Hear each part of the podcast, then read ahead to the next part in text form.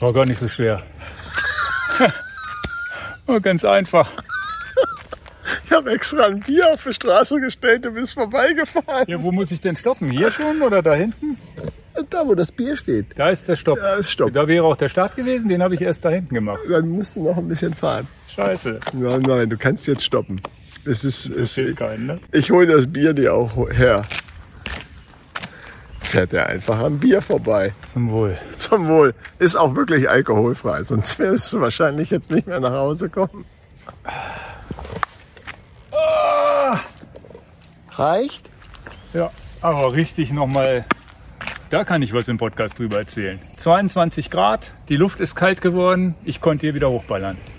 Mit Läuterung ohne Schieben und so. Vorhin musste ich an 18 Prozent in der Sonne schieben. Wo Der soll das Finale- überhaupt reingeschnitten Weiß ich werden? doch nicht. In dem Podcast oder was? Als Outtake. Also, jetzt der Fina das finale Statement zum Orbit. Herr Quendler. Ein Brett mal wieder. Das reicht eigentlich auch. Reicht eigentlich auch, genau. Ein Brett natürlich wunderschön. Da an der Elbe lang. An der Elbe. Und, Weser äh, heißt die Elbe. Ja, ja, genau. Also war, war geil.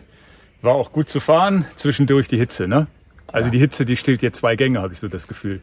Du kannst, du kannst dann, musst damit in der Hitze mit der Kraft hoch. Also du hast 20 Pulsschläge mehr, das hat mich fertig gemacht. Und jetzt wurde es kalt und dann ging's wieder. Also das heißt kalt, 22 Grad.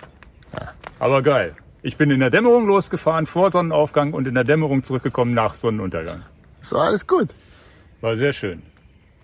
Na dann, Danke Bis zum. Podcast. Genau. Hallo zusammen zu einer neuen Enjoy Your Bike Podcast Folge. Neben mir Dan Miesen, wie immer. ich bin Ingo Quentler und heute mit einem kleinen Intro mit O-Tönen, wie ich nach dem Deister, äh, ja, beziehungsweise ist ja gar nicht Deister, sondern Enjoy der Your Orbit. Enjoy Your Orbit durchs Vega-Weser Bergland. Als ich im Ziel angekommen bin, hast du mich da empfangen. Deswegen diese lustigen O-Töne, wo ich am Ende ein bisschen sprachlos war.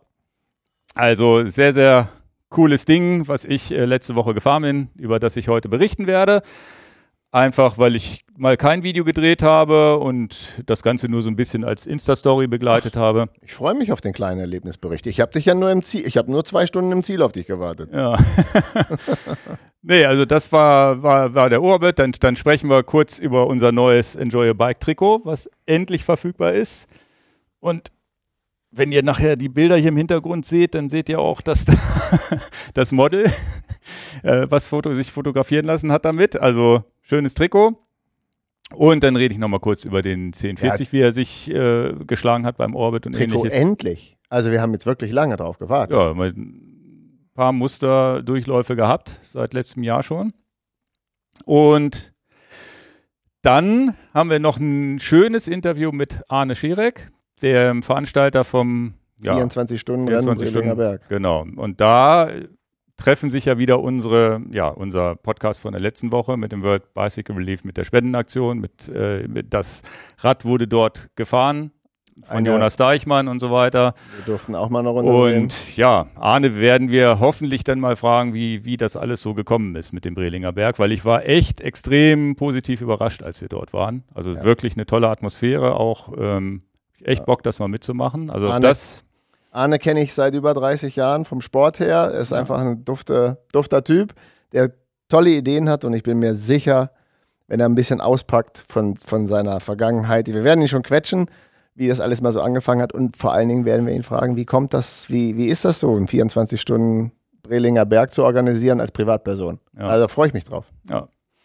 Ja, jetzt, bevor es losgeht, nochmal ein kurzer Gruß von unserem neuen Werbepartner Enduko. Freue ich mich ganz besonders. Wir bedanken uns heute bei unserem neuen Sponsor Enduko für die Unterstützung dieser Sendung. Ja, äh, Werbepartner, jetzt auch das erste Mal bei YouTube, dass wir hier einen Werbepartner haben. Und einen ganz besonderen. Enduko ist eine App, eine Personal Trainer App. Da denkt man, na gut, äh, ich will ja gar nicht so viel trainieren, ich will ja einfach nur Rad fahren. Aber ich finde es schon richtig, richtig cool gemacht, weil es sowohl den Top-10-Athleten als auch den Hobbyathleten abholt. Ja, und viel mehr den Hobbyathleten und nicht nur den Radfahrer, sondern auch den Läufer natürlich. Und Ähm, künstliche Intelligenz, also Personal Trainer, hört sich immer so an. Oh, ich habe jetzt auch einen Personal Trainer. Ja. Über KI wird das gelöst. Da kannst du ja mal was zu sagen. Genau, das Ganze ist sozusagen eine App in eurer Hosentasche. Die App wird einmal verbunden mit Strava, Garmin, Polar, was auch immer, da wo ihr eure Daten sowieso schon gesammelt habt. Da heißt das, Garmin weiß eure Pulsdaten zum Beispiel, Strava auch, vielleicht auch die Wattwerte schon von eurem Powermeter und so weiter. Dann analysiert die App schon mal, ja, was ist in den letzten vier Wochen passiert? Wie fit ist derjenige, den ich da trainieren muss? Und das sehr, sehr gut. Also ich habe das selber schon, schon angestoßen, das auf meinem iPhone hier mal ausprobiert. Und dann, und das ist das Allerwichtigste, ich mag es ja, wenn es einfach ist und wenn dieser Zugang einfach ist. Und du kennst das vielleicht auch. Du hast natürlich früher vom Trainer vielleicht sogar einen Trainingsplan bekommen. Viele von den Hobbysportlern nehmen sich aus der Fahrrad- oder aus der Laufzeitschrift, hast du so einen Trainingsplan drin und du musst erstmal studieren, was ist denn GA1? Dann ist da noch eine Infobox, was GA1 ist und dann hast du es aber, liest es im Trainingsplan, hast schon wieder vergessen, 30 Minuten das, 30 Minuten das und 5, Sekunden das. Das ist hier alles sehr einfach gelöst und deswegen freue ich mich, weil es auch echt ein cooler Partner für, für uns ist, wo ich sage, da können wir vielleicht den einen oder anderen, der jetzt sagt, okay, ich schaffe so einen Orbit nicht und ich schaffe vielleicht meine ersten 100 Kilometer nicht. Ja, du nimmst die App, gibst deine Daten ein, eventuell historische Daten von Strava, Garmin und so weiter. Und dann kannst du eingeben, was ist mein nächstes Ziel. Das kann Lauf, kann eine Radfahrt sein, kann auch eine Kombination aus beiden sein. Das Schwimmen kommt in Zukunft. Das ist da jetzt im Moment zumindest noch nicht drin. Und dann gebe ich ein, ja, ich möchte mal das erstmal 100 Kilometer schaffen. Dann gebe ich als zweites ein, ja, wie viel Zeit und wann habe ich Zeit die Woche? Zwei, dreimal, viermal, fünfmal. Und äh, meistens ja eher weniger beim Anfänger. Oder bei jemandem, der noch nicht so fit ist. Und dann gibt man das ein und dann wird ein Trainingsplan erstellt. Und wenn ich an dem Tag es nicht schaffe zu starten, sondern einen Tag später, dann wird das auch dynamisch irgendwie im Hintergrund alles angepasst. Und das ist auch ganz wichtig. Ich habe mit den Jungs, ich habe die natürlich ausgequetscht, habe gesagt, wie funktioniert das? Ne? Nicht, dass wir unsere, unsere, unsere Hörerschaft in die Falle laufen lassen, dass die übertrainieren oder ähnliches. Genau das wird halt auch vermieden, dass du möglichst verletzungsfrei zu deinem ersten 100 Kilometer Radtour kommst oder zu deinem ersten 5 Kilometer Lauf, ich 10 Kilometer Lauf. Ich habe mir auch was ausgesucht. ja, kommen wir gleich drauf.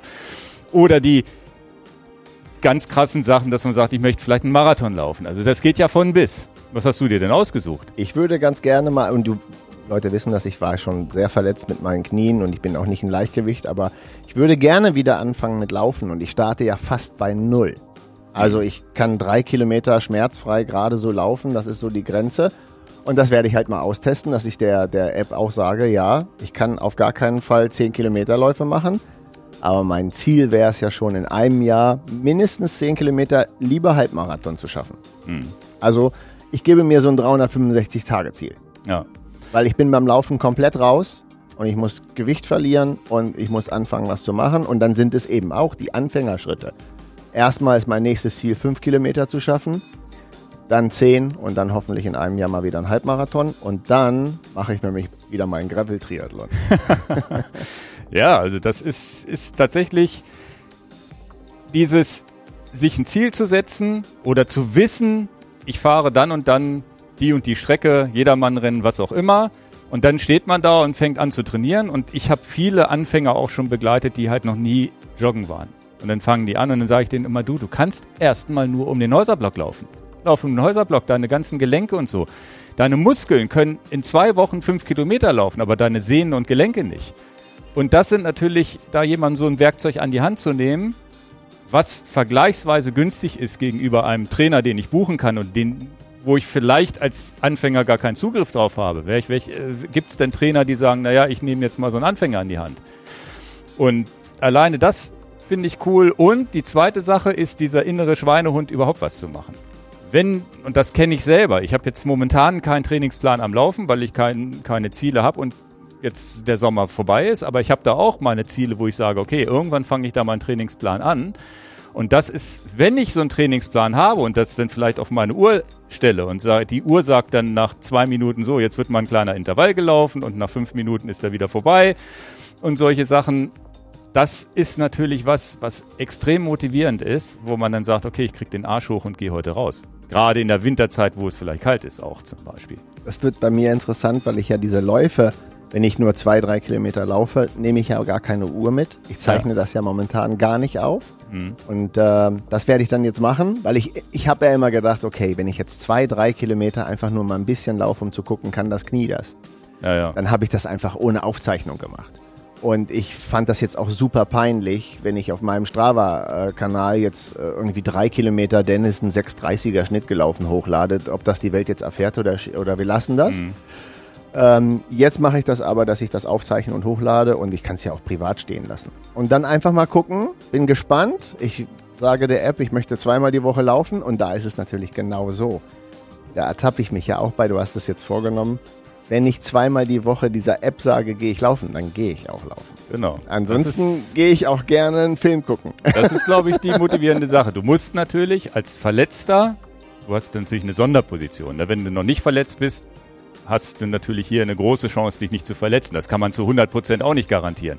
Wenn du schon verletzt bist, musst du natürlich trotzdem auf dich hören. Das ist ja auch klar. Ne? Genau, aber dann, äh, deswegen starte ich ja eigentlich auch bei Null. Also ich ja. bin eigentlich mit Leuten, die sagen, du, ich starte wie denn bei aber Null. Du, du wirst lachen, ich laufe momentan auch drei Kilometer. Dreieinhalb Kilometer. Ja, nur ein anderer Schnitt.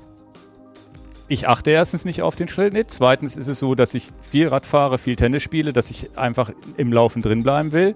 Lade das auch nirgends hoch und ich bin nach 15 Minuten durch, einfach morgens, ich glaube, das habe ich so heute Morgen, habe ich sogar gemacht, einfach dreieinhalb Kilometer kurz laufen. Egal wie schnell, ist ja wurscht, lade ich auch nirgends hoch, weil interessiert ja keinen. Ist ja einfach nur für mich selber, ne? Ja, aber jetzt. Dass ich mal laufen war. Aber jetzt für diese in Anführungsstrichen künstliche Intelligenz, so nenne ich das jetzt, äh, ist das wichtig, dass du es hochlädst. Dass die App eine Analyse machen genau, kann. Genau, genau. Ja, und das ist eigentlich Kannst auch schon, damit ist auch eigentlich schon die App erklärt. Ja, also wie gesagt, ich finde es eine tolle Sache. Also es kostet Geld, ihr müsst äh, 15 Euro im monatliche Subscription. Ja, die haben doch jetzt einen Testmonat, oder nicht? Genau, oder, oder kannst zwei Wochen oder Auf so. jeden Fall zwei Wochen testen erstmal. Was ich ganz schön finde, ähnlich wie bei, bei anderen Apps, die man für Indoor-Training benutzt, will keine Namen nennen, ist es ja so, dass du sagen kannst, ich habe jetzt ein halbes Jahr einen Trainingsplan und danach mache ich drei Monate Pause. Du kannst das jederzeit pausieren. Es ist alles anonymisiert und möglich, indem du über Google Play Store, Apple an, also du kannst dich mit Apple an, anmelden, was ja anonym ist, also nicht mit deiner eigenen E-Mail-Adresse, kannst das jedes, jederzeit über einen App Store kündigen. Also es geht auch nicht auf deren Webseite zu buchen, sondern nur über die App Stores, entweder. Android, iOS. Und, und das ist dann halt nicht diese, in Anführungsstrichen, Falle, in die man läuft, wenn man so einen Fitness-Center-Vertrag macht für 30, 40 Euro, der dann aber 24 Monate läuft. Ja. ja, ja und du hast die Qualität eines individuellen Trainings was du aber mit ein, einer Person, mit der du es wirklich Personal Trainer mäßig machst, dir so nicht äh, für das Geld bekommen würdest. Ich habe es ausprobiert. Selbst wenn man keinen Trainingsplan laufen hat, so wie ich jetzt, ist es alleine schon cool, wo man sieht, du wirst jetzt fitter, du wirst jetzt fitter, weil ich jetzt in Orbit gefahren bin und wie müde bin ich und so weiter. Also da wird, findet immer eine Analyse statt, auch in der Free-Version schon. Also alleine die runterzuladen lohnt sich schon. Am besten nimmt ihr den Link äh, enduko.app-enjoy your bike Warum wohl? Damit Enduko mitbekommt, dass ihr von uns kommt. Das ist äh, sicherlich auch wichtig. Ansonsten könnt ihr natürlich auch einfach in eurem App Store googeln nach Enduko. E-N-D-U-D-U-C-O geschrieben. Enduko. Enduko. Aber Co mit C-O. Ja. Also vielen, vielen Dank für die Unterstützung. Freue ich mich. Junge Start-up, die jetzt äh, gibt es aber natürlich schon länger. Richtig coole Leute, die das da programmiert haben. Probiert das aus und Gebt uns gerne mal ein Feedback, wer das ausprobiert hat und ob, da, ob ihr da vielleicht tatsächlich euren Trainingsplan mitgemacht habt. So wird's gemacht. So, dann fangen wir an mit unserem Enjoy Your Bike Trikot, was die YouTube-Zuschauer hier im Hintergrund jetzt auch äh, gleich kurz sehen können. Hier. Ich weiß genau, wo das ist. ja, hier habe ich es beim Orbit getragen, offen natürlich, ähm, weil es echt ultra heiß war. Dazu später mehr. Nee, also wir haben uns jetzt, haben jetzt tatsächlich, ich glaube, ich bin letztes Jahr im Sommer den ersten Prototypen schon in den Alpen gefahren. Damals noch der ja sehr, sehr enge, sehr sportliche Schnitt. Jetzt haben wir uns für so einen Kompromiss entschieden, der zwar auch noch eng anliegend getragen werden kann, den man aber mit einer großen Größe auch ein bisschen weiter tragen kann. Aber ich kann es jetzt auch wagen, das anzuziehen. ja, es ist halt trotzdem, also in Zusammenarbeit mit René Rosa, ähm, haben wir das Ganze gemacht und zwar finde ich es halt auch ganz gut, dass definitiv alle Trikots in Europa oder teilweise auch schon in, in Deutschland noch gefertigt und genäht werden. Und bin es jetzt beim Orbit gefahren, bin es überhaupt jetzt ein paar Tage gefahren, habe mich richtig rein verliebt in das Trikot, auch schon in den Prototypen vorher, weil unsere Idee war halt einfach fünf Taschen anzubauen. Statt Davon zwei mit Reißverschluss. Ja, also überhaupt erstmal zwei hintere Taschen mit Reißverschluss zu haben, war uns wichtig, dass man sozusagen links das Geld, rechts der Schlüssel oder was auch immer, die sind immer zu klein, die, die Sachen, die verloren gehen können, um die sicher verstauen zu können. Und dann, ich habe es ja selber hier auch an, ist es so, dass man ja hier unter dem Arm seitlich immer diesen Streifen hat, wo wir gesagt haben, wenn man jetzt hier so eine Meshtasche reinmacht, das ist zwar aerodynamisch nicht mehr sinnvoll in dem Sinne, ne? aber solange da nichts drin ist, ist es auch egal. Das heißt, ich kann das Rad sportlich tragen auf dem Rennrad und richtig Gas geben, ohne dass ich Windwiderstand habe. Ich kann hier aber halt auch, und das ist, denkt man gar nicht, dass man hier in die Seitentasche wirklich eine Gore Shake Dry Jacke noch reinkriegt, also richtig Platz eine gewinnt. Ganze Regenjacke. Ja, und ich hatte jetzt hier beim Orbit, äh, ich glaube auf einem der Bilder im, später im Hintergrund sieht man das auch noch, hatte ich hier rechts und links verschiedene Handschuhe drin, kurz, kurze, kurze und lange Handschuhe, je nachdem, was ich gerade tragen wollte. Und hinten das ganze Essen, Handy und dieser ganze Kram. Also es ist, oder auch wenn man jetzt Videos dreht, dann hat man hinten Platz für die GoPro und kann sich das Essen in die Seite packen. Also finde ich richtig cool. Eigentlich sind es sieben Taschen, wenn du es genau nimmst. Wir haben ja drei offene Rückentaschen. Ja. Wir haben rechts und links eine Seite, also so eine Netztasche, was du gerade gesagt hast. Und hier kann man es gerade sehen. Und dann haben wir ja noch zwei aufgesetzte Reißverschlusstaschen. Die sind ja auf der normalen Tasche als Verdopplung. Ja, aber da muss man auch sagen, dass wenn man die, wenn man das Volumen füllt, du hast ja nicht mehr Volumen. Du hast es nur ein bisschen ja, getrennt. Wenn du da jetzt nur Geld und, äh, oder eine Karte oder einen Autoschlüssel reinpackst, kannst du trotzdem noch eine Banane in die andere ja. Tasche stecken. Ja, das Wichtige ist ja, du kannst die dann mit, mit, also das ist ja das Autoschlüssel. Hatten wir das nicht letztes Jahr beim Orbit, dass einer seinen Autoschlüssel hinten raus verloren hat? Mhm. Ja, deswegen. Viele Grüße. deswegen ist das Trikot nicht so geworden, das hatten wir schon vorher. Ja, ja. Nee, und das war, ist, ist tatsächlich was, ich weiß gar nicht, ob es überhaupt Hersteller gibt, die das sonst noch machen. Und das macht es leider auch nicht ganz billig, das Trikot. Also das, jede Tasche mehr sind halt tatsächlich auch kompliziert zu nähen und jeder Reißverschluss mehr. Also wir müssen es trotz in Anführungsstrichen Freundschaftspreis haben wir es gerade so unter die 100 Euro Grenze, also für 99 Euro müssen wir es anbieten, geht leider nicht anders. Und Wichtig ist uns jetzt aber, wir schalten das mit Veröffentlichung dieses Podcasts erst frei. Das heißt, wenn jemand das Trikot haben möchte und den Podcast schnell gehört hat, dann hat er wenigstens steht da sozusagen erster da. Wir werden noch keinen Newsletter verschicken und so weiter. Zum Start der Tour de France 2022 ist auch unser Trikot live. Ja. Naja, und generell ist es so, dass man sich ja Gedanken macht, ja, was macht man jetzt für ein Trikot? Nimmt man jetzt ein, irgendwas kreischbuntiges oder was auch immer? Und ähm, ziemlich schlicht unser Trikot. Ja, wir haben es jetzt halt wirklich schlicht gehalten. Wichtig ist, dass es möglichst sich nicht beißt mit einer schwarzen Hose. Und wir haben auch, wir haben auch eine Hose designt gehabt, die wir aber erstmal nicht gemacht haben, wir gesagt haben, Hose ist so individuell Gerade auch Polster. Ja, ne? und genau, gerade das Polster, was die Leute so mögen, dass wir gesagt haben, wir konzentrieren uns aufs Trikot. Da würde ich eher sagen, dass man vielleicht irgendwann mal eine Socke nachschießt, die dazu passt. Ansonsten so ein bisschen Markenzeichen, unser Blau-Weiß ist so ein bisschen mit drin. Ansonsten ist es eher so ein ja, grün-grauer Stoff, also der natürlich auch zur Natur und so ein bisschen zu Gravel passt. Und ja, freuen wir uns drüber. Ich freue mich ganz besonders drüber, vor allem, weil ich eigentlich erst dachte, ich würde dieses ganz sportlich enge bevorzugen. Und jetzt, wo das hier fertig ist, sage ich, ja, ist ja genau der beste Kompromiss. Ich habe sportlich eng, aber trotzdem noch viel Bewegungsfreiheit, auch eine gute Durchlüftung. Es fährt sich mit fünf gefüllten Taschen und Trikot offen, hat sich trotzdem gut gefahren im Wald. Also das war ja auch meine Erfahrung, ist ja auch ganz wichtig. Und ich will kein anderes mehr fahren. Also echt, echt cool geworden. Freue ich mich richtig drüber und bin mal gespannt, ob da überhaupt jemand Lust drauf hat, das zu bestellen. Naja, also wir wissen ja schon vom Discord-Channel, dass viele Leute gesagt haben, wann kann ich das endlich bestellen? ja.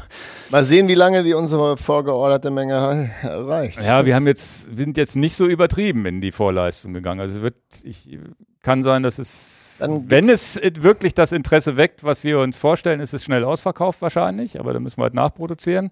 Ja, aber dann wird halt nachproduziert. Und ähm, wir hatten jetzt aber auch ein bisschen Angst zu sagen, wir machen jetzt mal zu viele davon. Ja, also. Lass uns überraschen. Bin ich, bin ich auch wirklich ganz, äh, ganz gespannt drauf. Ja, das Trikot, mit dem bin ich auch den Orbit gefahren, deswegen habe ich ihn auch geschafft. Das, also Ach das so, ist, nur wegen dem Trikot. da. Guten Tag auch. also wenn ihr das tragt, geht alles viel, viel einfacher Ähm. berghoch. Es war eine spontane Idee, den zu fahren von dir. Du wolltest ihn beim letzten Podcast oder beim vorletzten hast du gesagt, du bist dir gar nicht sicher, ob du ihn fährst. Nö, war ich auch nicht so richtig sicher, weil es halt wirklich ein Brett ist. Ne? Also das weiß man wirklich vorher schon, auch, nach, auch wenn ihr mein Zitat jetzt schon kennt. Ich habe das vorher schon gewusst, dass das äh, kein Kindergeburtstag wird. Und ich hatte aber ja tatsächlich jetzt die nächsten Wochenenden sind alle irgendwie weg. Und dann kommen ja auch, kommt ja auch schon die Urlaubszeit und sonst wie. Und ich wollte unbedingt noch in Orbit fahren. Hatte überlegt, machst du Kassel, weil auf den freue ich mich auch. Also am Edersee, den, der ist gar nicht in Kassel direkt, aber am Edersee ist ein Orbit, den ich unbedingt fahren will, aber den kann ich auch noch später fahren. Und habe mir dann überlegt, zwei Stunden Autobahn dahin, zwei Stunden Autobahn zurück. Dann kann ich ja die vier Stunden nutzen, um vielleicht den Deister Orbit zu schaffen. Weil so, und so war es ja am Ende auch. Ne? Vielleicht wäre ich da im Kassel 10 Stunden gefahren, hier im Deister Orbit 14 Stunden, plus natürlich noch jede Menge Pause. Aber dann habe ich die Autofahrzeit sozusagen auf dem Rad verbracht jetzt. Äh, netterweise mit ganz vielen Anstiegen und Berg runter. Du, du wusstest ja ganz genau, was Sache ist. Naja, das ist das, äh, dadurch, dass ich beim Scouting nicht überall dabei war, war für mich auch viel, viel Neuland dabei. Das muss ich schon Ah. sagen. Also Hat's die- dir gefallen den, denn? Den ganzen, nee, nee, das nicht. Oh ja. schön, schön hier im Podcast sagen, dass er dir nicht gefallen hat. Doch, also landschaftlich ich ja. äh, super. Und bei mir ging es dann, ich glaube schon den Anstieg im kleinen Deister kannte ich schon nicht. Da sind wir letztes Jahr einen anderen gefahren, wenn ich es richtig erinnere. Gut, nur ich kannte nur den Saupark. Anfang. Genau, aber da Saupark. ist auch eine richtige Knallersteigung drin. Genau, das war ja schon ein Brett auch, hatte ich auch so nicht erwartet. Schön. Hatte aber auch nicht erwartet, dass ich so schnell da wieder rauskomme. Das ist ja nur einmal hoch, einmal runter. Genau, aber dachte- einmal hoch ist aber auch ganz schön hoch. Genau, wo ich dachte, okay, wenn du da jetzt äh, noch ein, zwei Dinge hast und dann in, da war ich dann relativ überrascht, dass es, dass ich, ich bin dann irgendwie rausgefahren wieder und Koppenbrücke, ich so, ja, ist doch geil, ich bin ja schon in Koppenbrücke. Brücke. Und ab da ging für mich ja schon Neuland los. Also Der, bin, der Eat, genau. genau, der den hast du ja nicht so auf dem Schirm. Ja, also ich hatte, ich hatte mir auf 4 Uhr einen Wecker gestellt, bin dann schon früher aufgewacht vor Aufregung und bin dann 4.40 Uhr tatsächlich schon sta- gestartet. Vor Aufregung? Das ist Ja, süß. also wenn man weiß, man steht, soll um 4 Uhr aufstehen, wacht man ja irgendwie doch automatisch vorher auf. Krass. Also zumindest ist das bei mir so. Naja, und dann äh, bin ich dann 4.40 Uhr gestartet und um 8 Uhr war ich in Koppenbrücke, also auch so ganz okay durchgekommen. Es war erstaunlich kalt an dem Morgen. Huh. Also ich habe echt gefroren. Ich hatte wirklich so den Zeh vorne. Also es waren irgendwie 11 Grad und wenn du bergab fährst, potentiert sich das ja irgendwie noch. Also war viel, viel kälter als gedacht. Und war froh, dass ich Armlinge und diese langen Mountainbike-Handschuhe anhatte. Und äh, war aber alles, alles schön. Ne? Also war natürlich, ist natürlich eine Bombenstimmung, wenn du einen offenen Himmel hast und die Dämmerung kommt, die Sonne geht auf und siehst dann die ersten Lichtschattenspiele und so weiter. Das war schon, war schon richtig cool.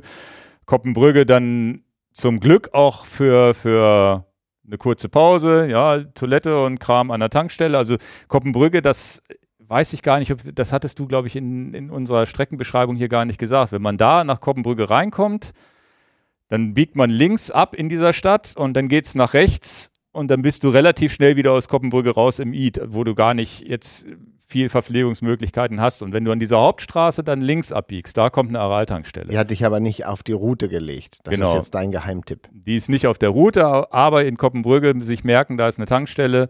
Da hat man, wie gesagt, hat man auch eine Toilette, wo man vielleicht mal hingehen kann und, und äh, Wasser auffüllen und Das ist dann jetzt auch nur 200 Meter Umweg. Genau. Und wenn man so früh ist, unterwegs ist wie ich, ist es tatsächlich auch nicht blöd, da viel Wasser mitzunehmen. Ich habe Wasser und glaube sogar so eine Dose Fanta hinten in die Trikottasche noch reingepackt, Weil noch nichts auf hat. weil oben am Eid kriegst du noch nichts. Da geht's um 11 erst weiter und ich war um 10.30 Uhr da. Ich habe dann gesehen, wie die irgendwann kamen und da aufgemacht hätte, hat sie mich sogar, hat sie mir sogar angeboten, sie können jetzt Wasser auffüllen, weil ich habe dann irgendwie so neben diesem, neben dieser Bude gestanden.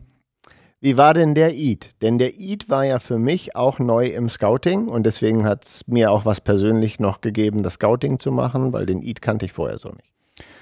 Ja, also der Witz ist ja, dass wenn du vorher den Deister und auch diesen, diesen Hammeranstieg im, im Saupark gefahren bist, lachst du dich ja über den Eid kaputt.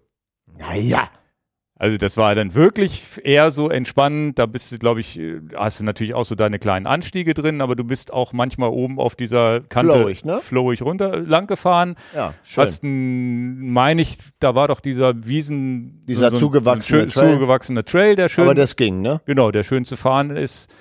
Ich glaube, eine Stelle, wo ich mal kurz schieben musste, war das da, wo so ein Baum vielleicht im Weg lag, aber ich erinnere mich auch nicht mehr ganz genau. Also es war eigentlich schön zu fahren und war natürlich für mich ein Highlight, weil ich es noch nicht kannte. Und da war das Wetter auch, da war das Wetter dann auch wirklich so, dass mir nicht mehr kalt war, aber auch noch nicht zu warm. Mhm. Also war, war wirklich, äh, ja, war wirklich cool. Und dann war ich ja auch nicht mit Ambitionen unterwegs. Also mein Ziel war ja schon normal zu fahren, aber nicht zu überpacen. Also auch, auch mal zügig zu fahren, wenn ich Bock habe. Aber eben zum Essen und Trinken einfach anhalten. Ne, also nicht diesen Stress, ah, möglichst keine Pausen machen und die Pausenzahl gering halten, war mir völlig egal. Deswegen auch Aral-Tankstelle in Ruhe.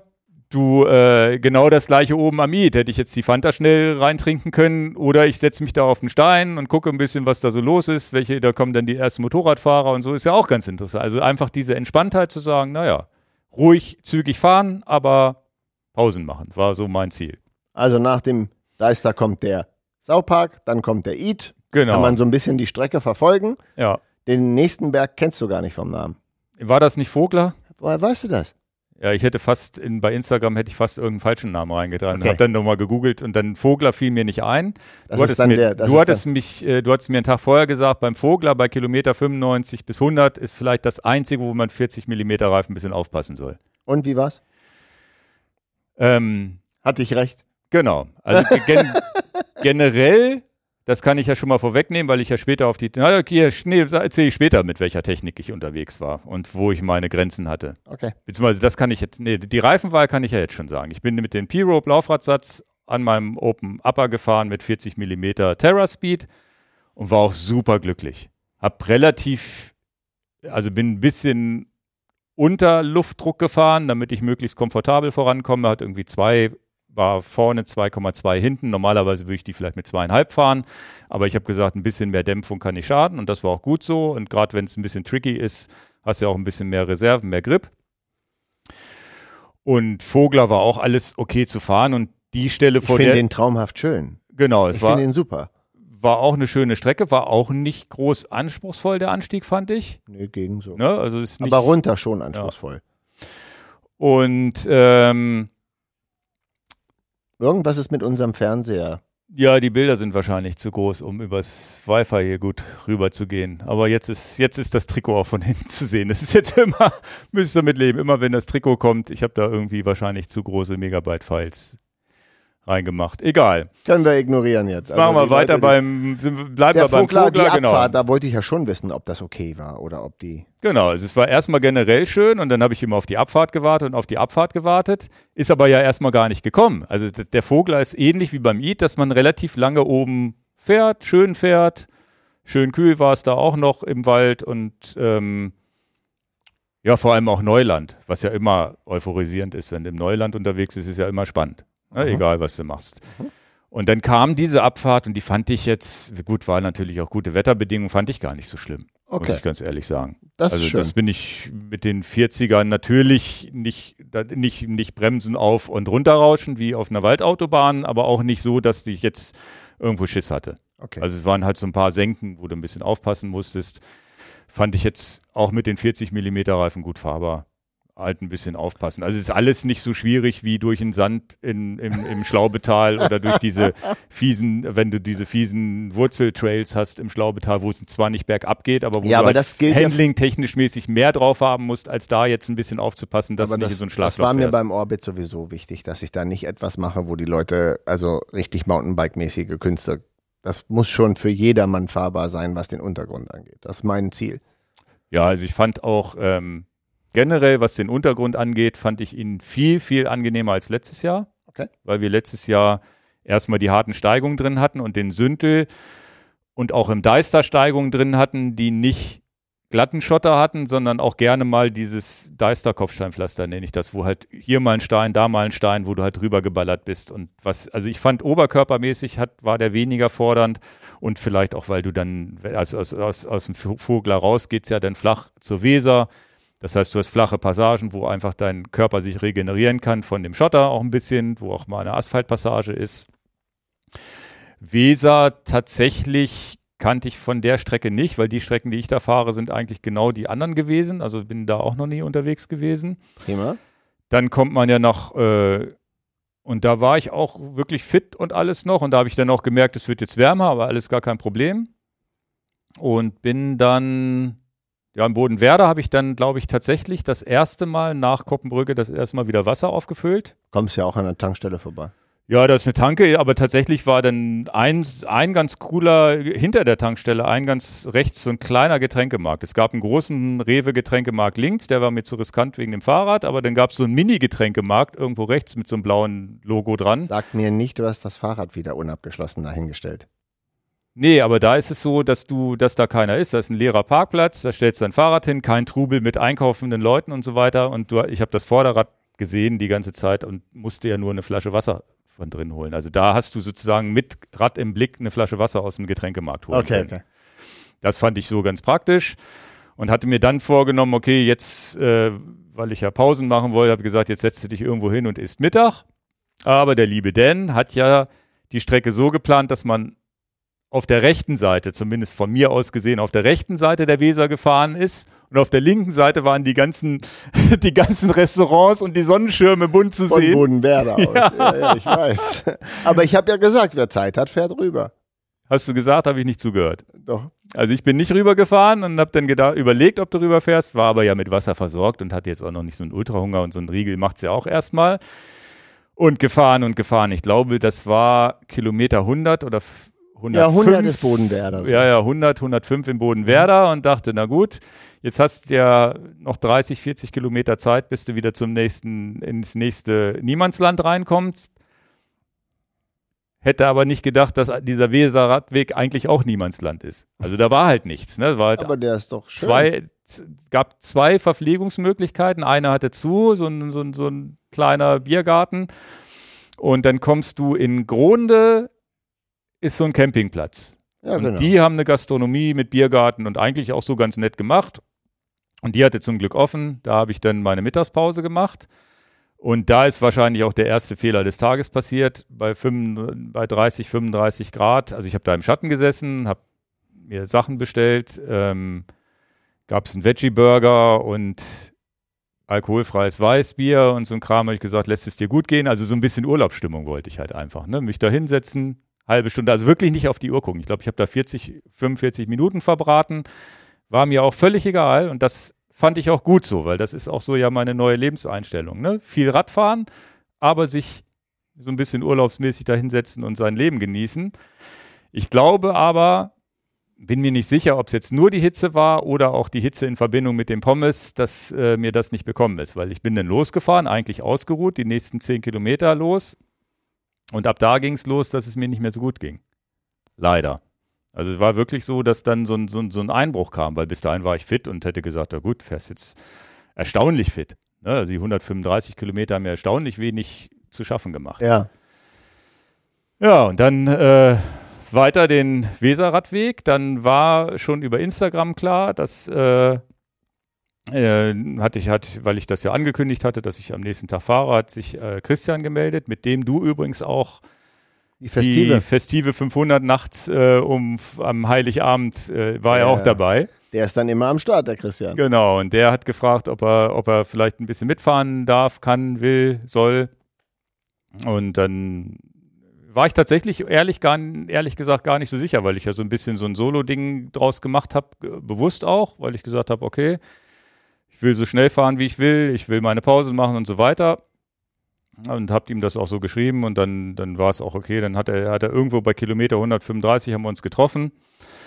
Und dann geht es ja irgendwie bei 135, 140 auch relativ schnell über offenes Land, Berg hoch, Berg runter. Also ich meine, dass das so Feldwege waren, wo die Sonne voll reingeknallt hat und steil berghoch. Naja, Weiß es kommt, nicht, ja dann, es kommt ja dann Hessisch-Oldendorf. War das Hessisch-Oldendorf? Das kleine Dörfchen. Und nach Hessisch-Oldendorf kommt die Steigung, die ich hier in den Bildern gesehen habe, die hochgeht zur Schaumburg. Ja, aber vorher schon. Mir ging es vorher schon, gab's, gab's, ging es auf einmal gar nicht, kann, kann, man vielleicht auch nur Hügel nennen, aber da, wo man merkte, okay, man hat mal so 18 Prozent wellig mhm, zwischen Feldern lang. Genau, das ist davor gewesen. Und da habe ich gemerkt, okay, auf einmal hat einer den Stecker gezogen. Mhm.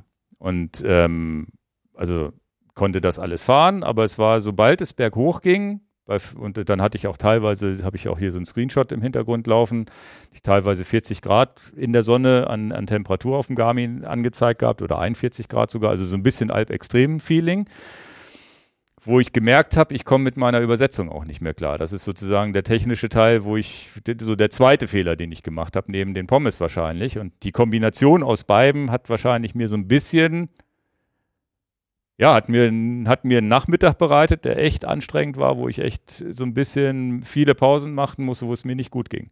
Also es war einfach so, dass man bergauf, ja, ich hatte ja Chris, äh, Christian nebenbei, der halt mit seiner Igelschaltung schön hochpedalieren konnte und ich musste halt wuff, wuff reintreten.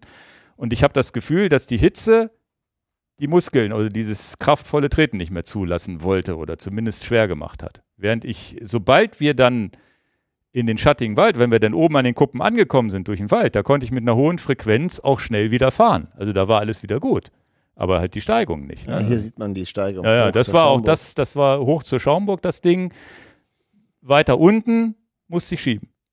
Musste ich tatsächlich mit meiner 1 zu 1. Ja, aber ist auch. War nicht schlimm. Ist auch eine, erstmal ist es nicht schlimm und ist auch eine böse Steigung. Waren halt 18, 19 Prozent da unten, ja, glaube ich. 20 oder 20, wo ich nicht mehr in der Hitze nicht mehr mit klargekommen wäre, die ich sonst mit dem Rad vielleicht gefahren wäre.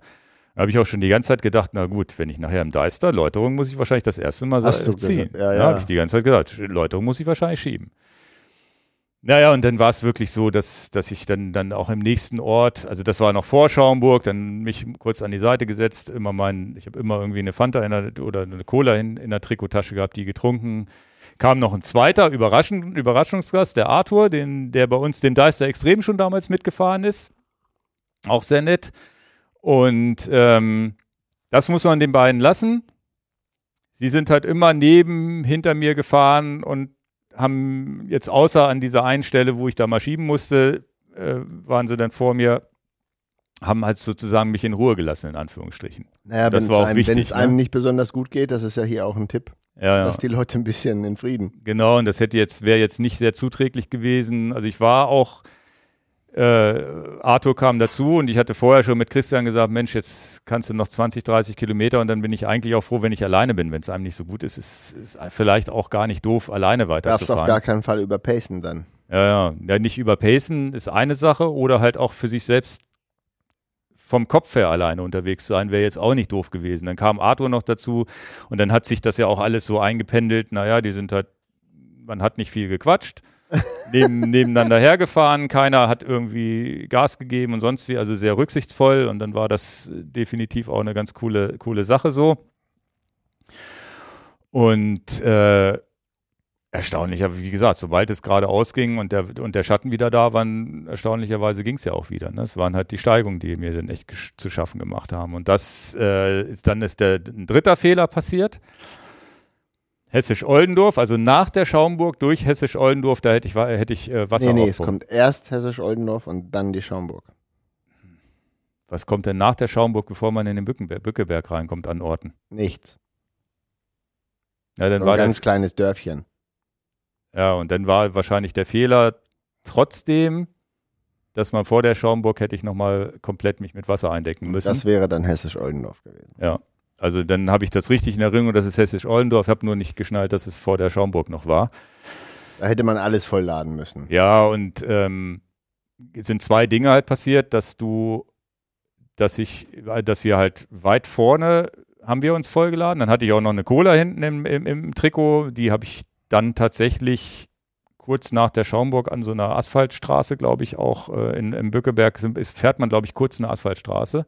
Also eine normale Bundesstraße. Ja, ja, auf dem Weg dahin. Und da habe ich die Cola nicht trinken können, weil die zu warm war und zu süß und sonst wie. Und dann ging aber genau im Bückeberg ging es dann los dass der Körper sich gemeldet hat, trinken, trinken, trinken. Also dass man auf einmal mehr trinken musste, als man es vormittags noch gewohnt war. Und gleichzeitig habe ich aber in Hessisch-Oldendorf bin ich, glaube ich, mit einer vollen Trinkflasche durchgefahren und habe nicht geschnallt, dass ja nichts mehr kommt vom Bückeberg. Also definitiv hätte ich, äh, hätte ich da mindestens... Naja, aber wir können den Leuten mit auf den Weg geben. Immer, wenn es eine Möglichkeit gibt, müsst ihr da was mitnehmen. Ja, und nach hinten raus und gerade an so einem heißen Tag kommt dann auf einmal mehr Durst, als ihr ihn vielleicht vorher gewohnt wart. Und dann muss, dann habe ich schon gewusst, okay, das wird jetzt eng hier, wir sind hier im Bückeberg drin. Und auch nach dem Bückeberg ist ja nicht sofort, hurra, da ist eine Wasserquelle da, sondern da musst du auch ein bisschen fahren in den nächsten Ort. Ja. Und äh, ja, Wasser eingeteilt, eingeteilt, eingeteilt, sodass ich zu wenig eigentlich getrunken habe, aber immer noch ein bisschen was hatte. Und den dritten Anstieg im Bückeberg, dieser kleine, der noch am Ende kommt, den hatte ich tatsächlich, bin ich schon trocken gewesen. Dann geht es ja nur noch bergab und ich weiß nicht, welcher Ort war das, Lauen, Roden, was, wo kommt man rein, wenn man Bückeberg runterfährt? Habe ich vergessen. Ich weiß nicht, wie der Ort heißt. Aber das ist auf dem Weg nach Steinhude. Ja, ja. Also jedenfalls gibt es da ein Bild hier im Hintergrund auch, wo wir tatsächlich um 17 Uhr noch einen offenen Bäcker gefunden haben. Oi. Und da ist der ganze Tisch voll mit Flaschen und äh, Wasserflaschen. Mussten wir so kleine Wasserflaschen leider kaufen. Fünf Stück oder zehn Stück half dann alles nichts, weil die dem Bäcker nichts anderes hatten. Ähm, der, ja, das war der Lebensretter weil danach auch nicht viel gekommen wäre. Dann, hättest du, dann geht's Steinhude ist geht's weiter nach Steinhude, aber die 20 Kilometer ohne Wasser. Also das wäre jetzt, wenn da nichts gewesen wäre, hätte ich irgendwo geklingelt und hätte gesagt, hier, ihr müsst mir Wasser aus Und das Leitung hätte auch geben. funktioniert. Ja, ja. Und da war es aber dann so nach Steinhude flach und so, das ist natürlich auf der einen Seite kopfmäßig ganz cool, wo du sagst, naja, flach kriegst du immer irgendwie hin. Auf der anderen Seite ist es kopfmäßig natürlich auch extrem belastend, wenn man weiß, man hat wirklich Probleme an den Steigungen, dass ja der Deister noch mit drei fetten Anstiegen kommt. Hm. Ja, und das, äh, aber es war so bis zum Steinhuder Meer noch so ein bisschen, war es auch wirklich noch richtig heiß und drückend. Dann wurde es ja auch irgendwann schon 8 Uhr oder so, als ich da ankam. Aber du hast noch Versorgung gekriegt am Steinhuder Meer. Ja, im Steinhuder Meer haben wir eine Brause getrunken und dann äh, da wart ihr noch zu dritt, ja? Da sind, waren wir noch zu dritt, genau. Und tatsächlich hat, ist da dann Christian nach Hause gefahren. Dann bin ich mit Arthur noch ein bisschen Richtung Deister gefahren. Da war dann der Edeka vorm Deister. Konnte man zu so einem Edeka mit so ein paar Umwegen hinfahren. Das war so die letzte Verpflegung. Da nochmal beide Wasserflaschen aufgefüllt. Und äh, dann äh, kam ja auch auf einmal, also da ging es mir schon alleine vom, von Steinhude Richtung Deister, habe ich schon gemerkt, oh, es geht ja wieder. Weil da fährst du ja auch schon auf dieser Landstraße, auf diesem Fahrradweg so ein bisschen berghoch, wo ich gemerkt mhm. habe, okay, viel besser als gedacht. Und dann ähm, gibt es jetzt ja neu, gibt's jetzt hier einen neuen Geheimtipp, der leider nicht vegan ist, aber das war mir in dem Augenblick scheißegal. ähm, Fanta, Cola oder Mezzomix, egal was, und dazu ein Snickers. Also was ist denn das jetzt für ein Geheimtipp? Das Trinken und im Deister dachte ich, ich hätte den ganzen Tag nichts gemacht. Also, also es gibt einmal, tatsächlich ist das eine Variante, die ich auch schon auf dem Weg nach Holland hatte. Mir ging es ein bisschen schlecht und oder mir, ich merkte, ich wurde ein bisschen schlapp. Zuckerwasser ist immer gut, ne, egal in welcher Form, mit Koffein, ohne Koffein.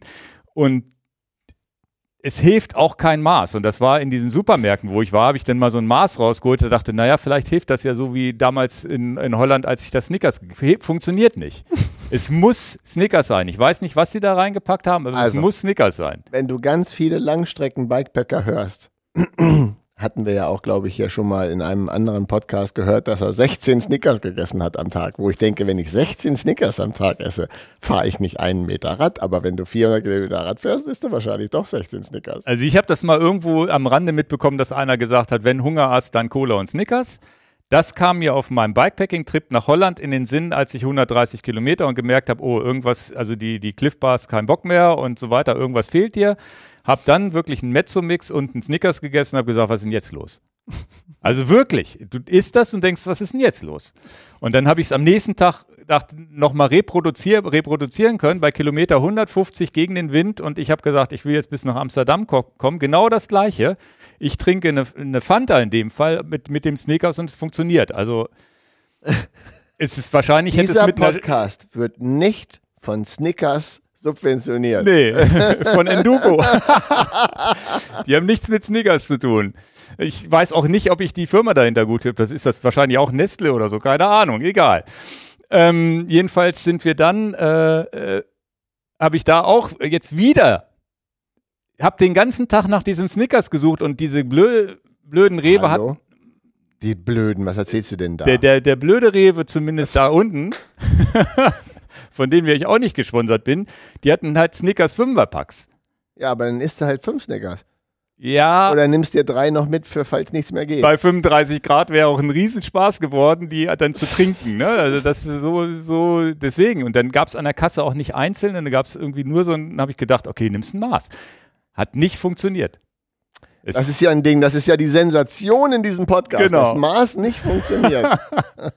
und dann halt tatsächlich in diesem Edeka gab es Gott sei Dank diese Snickers und die Fanta, weil ich kein Koffein mehr abends, da dachte ich dann, da bist du ja jetzt bald zu Hause, dann kannst du die ganze Nacht nicht schlafen. Und, in, und es wird wahrscheinlich eine Kombination sein aus diesem Zucker und Euphorie und dass einfach auf meinem Tacho nur noch 22, 23 Grad waren. Ich konnte mit meiner 1 zu 1 Übersetzung, mit den dicken Gängen, konnte ich sowohl hier, wie heißt sie, diese Teufelsbrücke, wo es steil wird, am Ende locker hochfahren, so wie ich es halt gewohnt bin. Sicherlich nicht in Bestzeit und sagen, ja, ich gebe jetzt hier mal alles und pushe meinen Puls hoch, aber ich bin die einfach gefahren mit Kraft in den Beinen. Läuterung, gar kein Problem am Ende. 18 Prozent, 1 zu 1 Übersetzung, ich musste nicht absteigen, habe mich dann und habe das dann auch bei Instagram in die Kamera reingesprochen und gesagt, geil, ich konnte das fahren.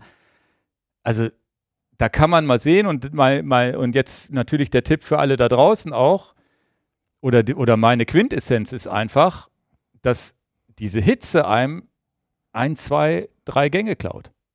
Erschöpfung klaut einem Gänge, Hitze erklaut, also einfach der Puls geht 20 Schläge hoch wegen der Hitze und schon kannst du diese, hast, hast du nicht mehr diese körperliche Bereitschaft, diese, diese schweren Gänge zu, äh, zu treten. Ja, ja, und das äh, war natürlich dann am Ende natürlich alles ein positives Erlebnis, wenn man merkt, oh, der Deister funktioniert ja wieder. Also ich hätte auch das Gefühl gehabt, ich kann noch weiterfahren. Also da war es einfach wieder kühl, alles funktionierte und ich glaube auch, dass meine Pommes nicht zuträglich waren, um bei Hitze zu fahren, weil das nimmt ja auch richtig ähm, Naja, der Blut Körper, weg zum, der, zum, der Körper zum muss das ja erstmal verarbeiten. ja, also das wäre wahrscheinlich ein, ein Brötchen mit Marmelade, also um jetzt weg von den Riegeln zu kommen, weil die wären es auch nicht gewesen. Oder vielleicht ein mageres Stück Pizza oder so wäre wahrscheinlich die bessere Variante gewesen als Mittagessen oder Kartoffeln oder was auch immer, als jetzt sich da Pommes frittiert Das reinzuholen. ist hier der, der Ernährungspodcast. Ein mageres Stück Pizza habe ich auch noch nicht gehört. Aber ich lasse mich sehr inspirieren davon. Ich, ich werde mal in der Pizzeria fragen, ich glaube- ein mageres Stück Ich glaube, nicht frittiertes äh, Kartoffel oder nicht frittiertes Getreide wäre besser gewesen. Ja. Und da hätte auch ein bisschen Fett dabei sein dürfen in irgendeiner Form, aber eben nicht, also es, es vielleicht, also ich glaube verdauungsmäßig, also ich habe mir ging es nicht schlecht, aber vielleicht war es auch nur die Hitze und die zu hohe Übersetzung. Und dann reicht es ja, wenn du einmal einen zu schweren Gang treten musst, dass es dir danach schlecht geht. Keine Ahnung. Aber das war definitiv eine Erfahrung und die ich zumindest hier mal teilen wollte. Ich hoffe, dass das die jetzt die Leute nicht so langweilt, aber ähm, Naja, du hast ja schon die Hammer-Sache rausgehauen. Snickers, kein Maß. Genau. Damit, sind doch, damit ist alles gesagt, was die Ernährung angeht. Hauptsache kein Maß. Wenn ihr jemanden bei Snickers kennt, wir sind offen, hier eine kleine Anzeige zu schalten, aber wahrscheinlich reicht denen das Word of Mouth, also die Mundpropaganda, die wir jetzt gemacht haben. Okay, dann haben wir das. Ähm, Equipment Fails, hast du gesagt, war ein bisschen, du hättest ein leichtere Gänge nehmen können. Genau, also Reifen war es nicht, habe ich jetzt verstanden. Ja, also Reifen würde ich immer wieder so fahren. Also ich würde jetzt definitiv, würde dann sagen, okay, Leichtere Gänge. und zwar auch mit dem P-Rope-Laufansatz, den ich ja wirklich sehr mag, was diesen Du Komfort bist in die angeht. Dunkelheit reingekommen in den Wald, hast du Licht angemacht ohne Probleme oder war das jetzt für dich ein bisschen blöd abends nochmal? Nee, Licht hatte ich äh, sicherheitshalber mit. Wie gesagt, in Zukunft würde ich das Ganze am White mit, mit einer Eagle-Übersetzung fahren. Mhm. Werde ich Mhm. ganz klar, also egal welche Krise man hat, die Krise ist jetzt bei mir Hitze gewesen. Mhm. Hast du einen Hungerast, bist du auch froh um jeden Gang, den du weniger treten musst. Ne? Und dann äh, die, die äh, ja, Lupine-Lampe hatte ich dran, brauchte ich jetzt morgens, bin ich ja in der Dämmerung losgefahren, abends bin ich in der Dämmerung zurückgekommen. Ich habe sie tatsächlich eingeschaltet, hätte sie vielleicht gar nicht gebraucht. Es ja, aber ich konnte dich schön sehen, als du angekommen bist. Ja, Dieses es Riesenlicht. War, es war, es war schon dann hilfreich, wenn du wirklich stark bewachsenen, also wirklich so einen zugewachsenen Bereich hattest mit Laubbäumen, hast ja, du schon, schon gemerkt, bei Dämmerung schön alles schon, hast du schon mal Licht. Ähm, hatte wenig am Rad, ein, meine Mini-Oberrohrtasche und eine kleine Frameback von Apidura, die 4 Liter, glaube ich, ist das, mhm. oder 2,5 Liter nur sogar. Das hat völlig ausgereicht, um alles so an Riegelkram da drin zu haben, Lupine-Akku drin, ähm, Döschen Salz habe ich immer dabei, wenn ich so eine Hitzetour habe, wo ich dann so eine Fingerspitze Salz einfach nicht, also das hilft bei mir und da, da hatte ich jetzt auch gar, also was, was, was den Organismus angeht, hatte ich ja gar keine Probleme trotz Kurzwassermangel. Ähm, das ist so mein Geheimtrip, so diese kleinen Apothekerdöschen, die ich jetzt ja habe. Jetzt, ja, ja. Ich habe jetzt ja eine noch kleinere als vorher. Da habe ich jetzt so ein bisschen Salz drin, einfach mit der Fingerspitze wirklich direkt lutschen. Und dann merkt man auch schon, okay, da, da reicht eine Fingerspitze. Und dann geht es über die Schleimhaut oder stelle ich mir vor, dass es besser aufgenommen wird, als wenn ich es jetzt irgendwo im Wasser mit vermischt drin habe. Mhm. Und ähm, keine, keine, also Rücklicht einfach das, das Varia-Radar, was ich dann auch erst abends eingeschaltet habe, das den ganzen Tag aus war. Damit äh, war ja, ja auch viel nirgend, Verkehr ist ja auch nicht. Du hast ja kaum, hast ja nichts, wo du mit Verkehr fährst. Und die, ähm, ja, sonst equipmentmäßig eigentlich relativ easy alles. Also ein relativ leichtes Setup, zwei Fitlock-Flaschen, diese 800 Milliliter. Die hätten auch gereicht, wenn ich in Hessisch-Oldendorf nachgetankt hätte. Da war das, wie gesagt, der einzige Punkt, wo ich einen Fehler gemacht habe. Dann bin ich mit dem Edge 1040 tatsächlich gefahren, habe natürlich meine Chorus-Uhr parallel laufen lassen, weil ich dem noch nicht so ganz getraut habe als neues Gerät. Wusste auch, äh, dass er so seine Bugs hat. Also man konnte noch keine Connect IQ-Felder benutzen, weil dann, dann, dann verliert er die Sensoren. Das war ein bekannter Bug. Also da verlinke ich euch unten auch mal. Es gibt äh, die Garmin-Foren, gibt es so einen Edge 1040-Link, wo man dann sieht, okay, nicht mein Fehler, da kann man dann mal nachlesen. Das Gerät hat halt auch noch ein paar Bugs. Ne? Alleine wenn das, äh, wenn du runter swipest, kannst du ja oben rechts die Uhrzeit zum Beispiel sehen und brauchst das nicht als Datenfeld. Aber wenn das Radar-Schildchen da übersteht, dann steht da halt 18 Punkt und du weißt nicht, ob es 18.59 Uhr oder 18.01 Uhr ist. Also es gibt so viele Kleinigkeiten, die da noch ein bisschen, wo man weiß, okay, das dauert vielleicht noch ein, zwei Monate. Einen fiesen Bug hatte er, dass er, äh, äh, dass das Ding abgeschmiert ist, wenn ich von der Route runtergekommen bin. Also, Weil du mal abbiegst zur ja. Tanke oder so, ne? Ja, ich biege ab zur Tankstelle und dann dachte ich erst, ich habe irgendwo einen Fehler gemacht, ne? Dass, das, dass der in Standby gegangen ist nach fünf Minuten oder irgendwas. Nee, das war tatsächlich das Ding neu gestartet. Also der, der Bildschirm wird weiß, das Gerät fährt auch wieder hoch, verliert auch nicht die gefahrenen Kilometer, ist dann aber auf Pause. Und ich bin dann weitergefahren, habe dann später erst gemerkt, oh, das Ding ist ja auf Pause. Ich habe es gar nicht gemerkt, wie der abgestürzt ist. Das habe ich erst beim zweiten, dritten Mal gemerkt.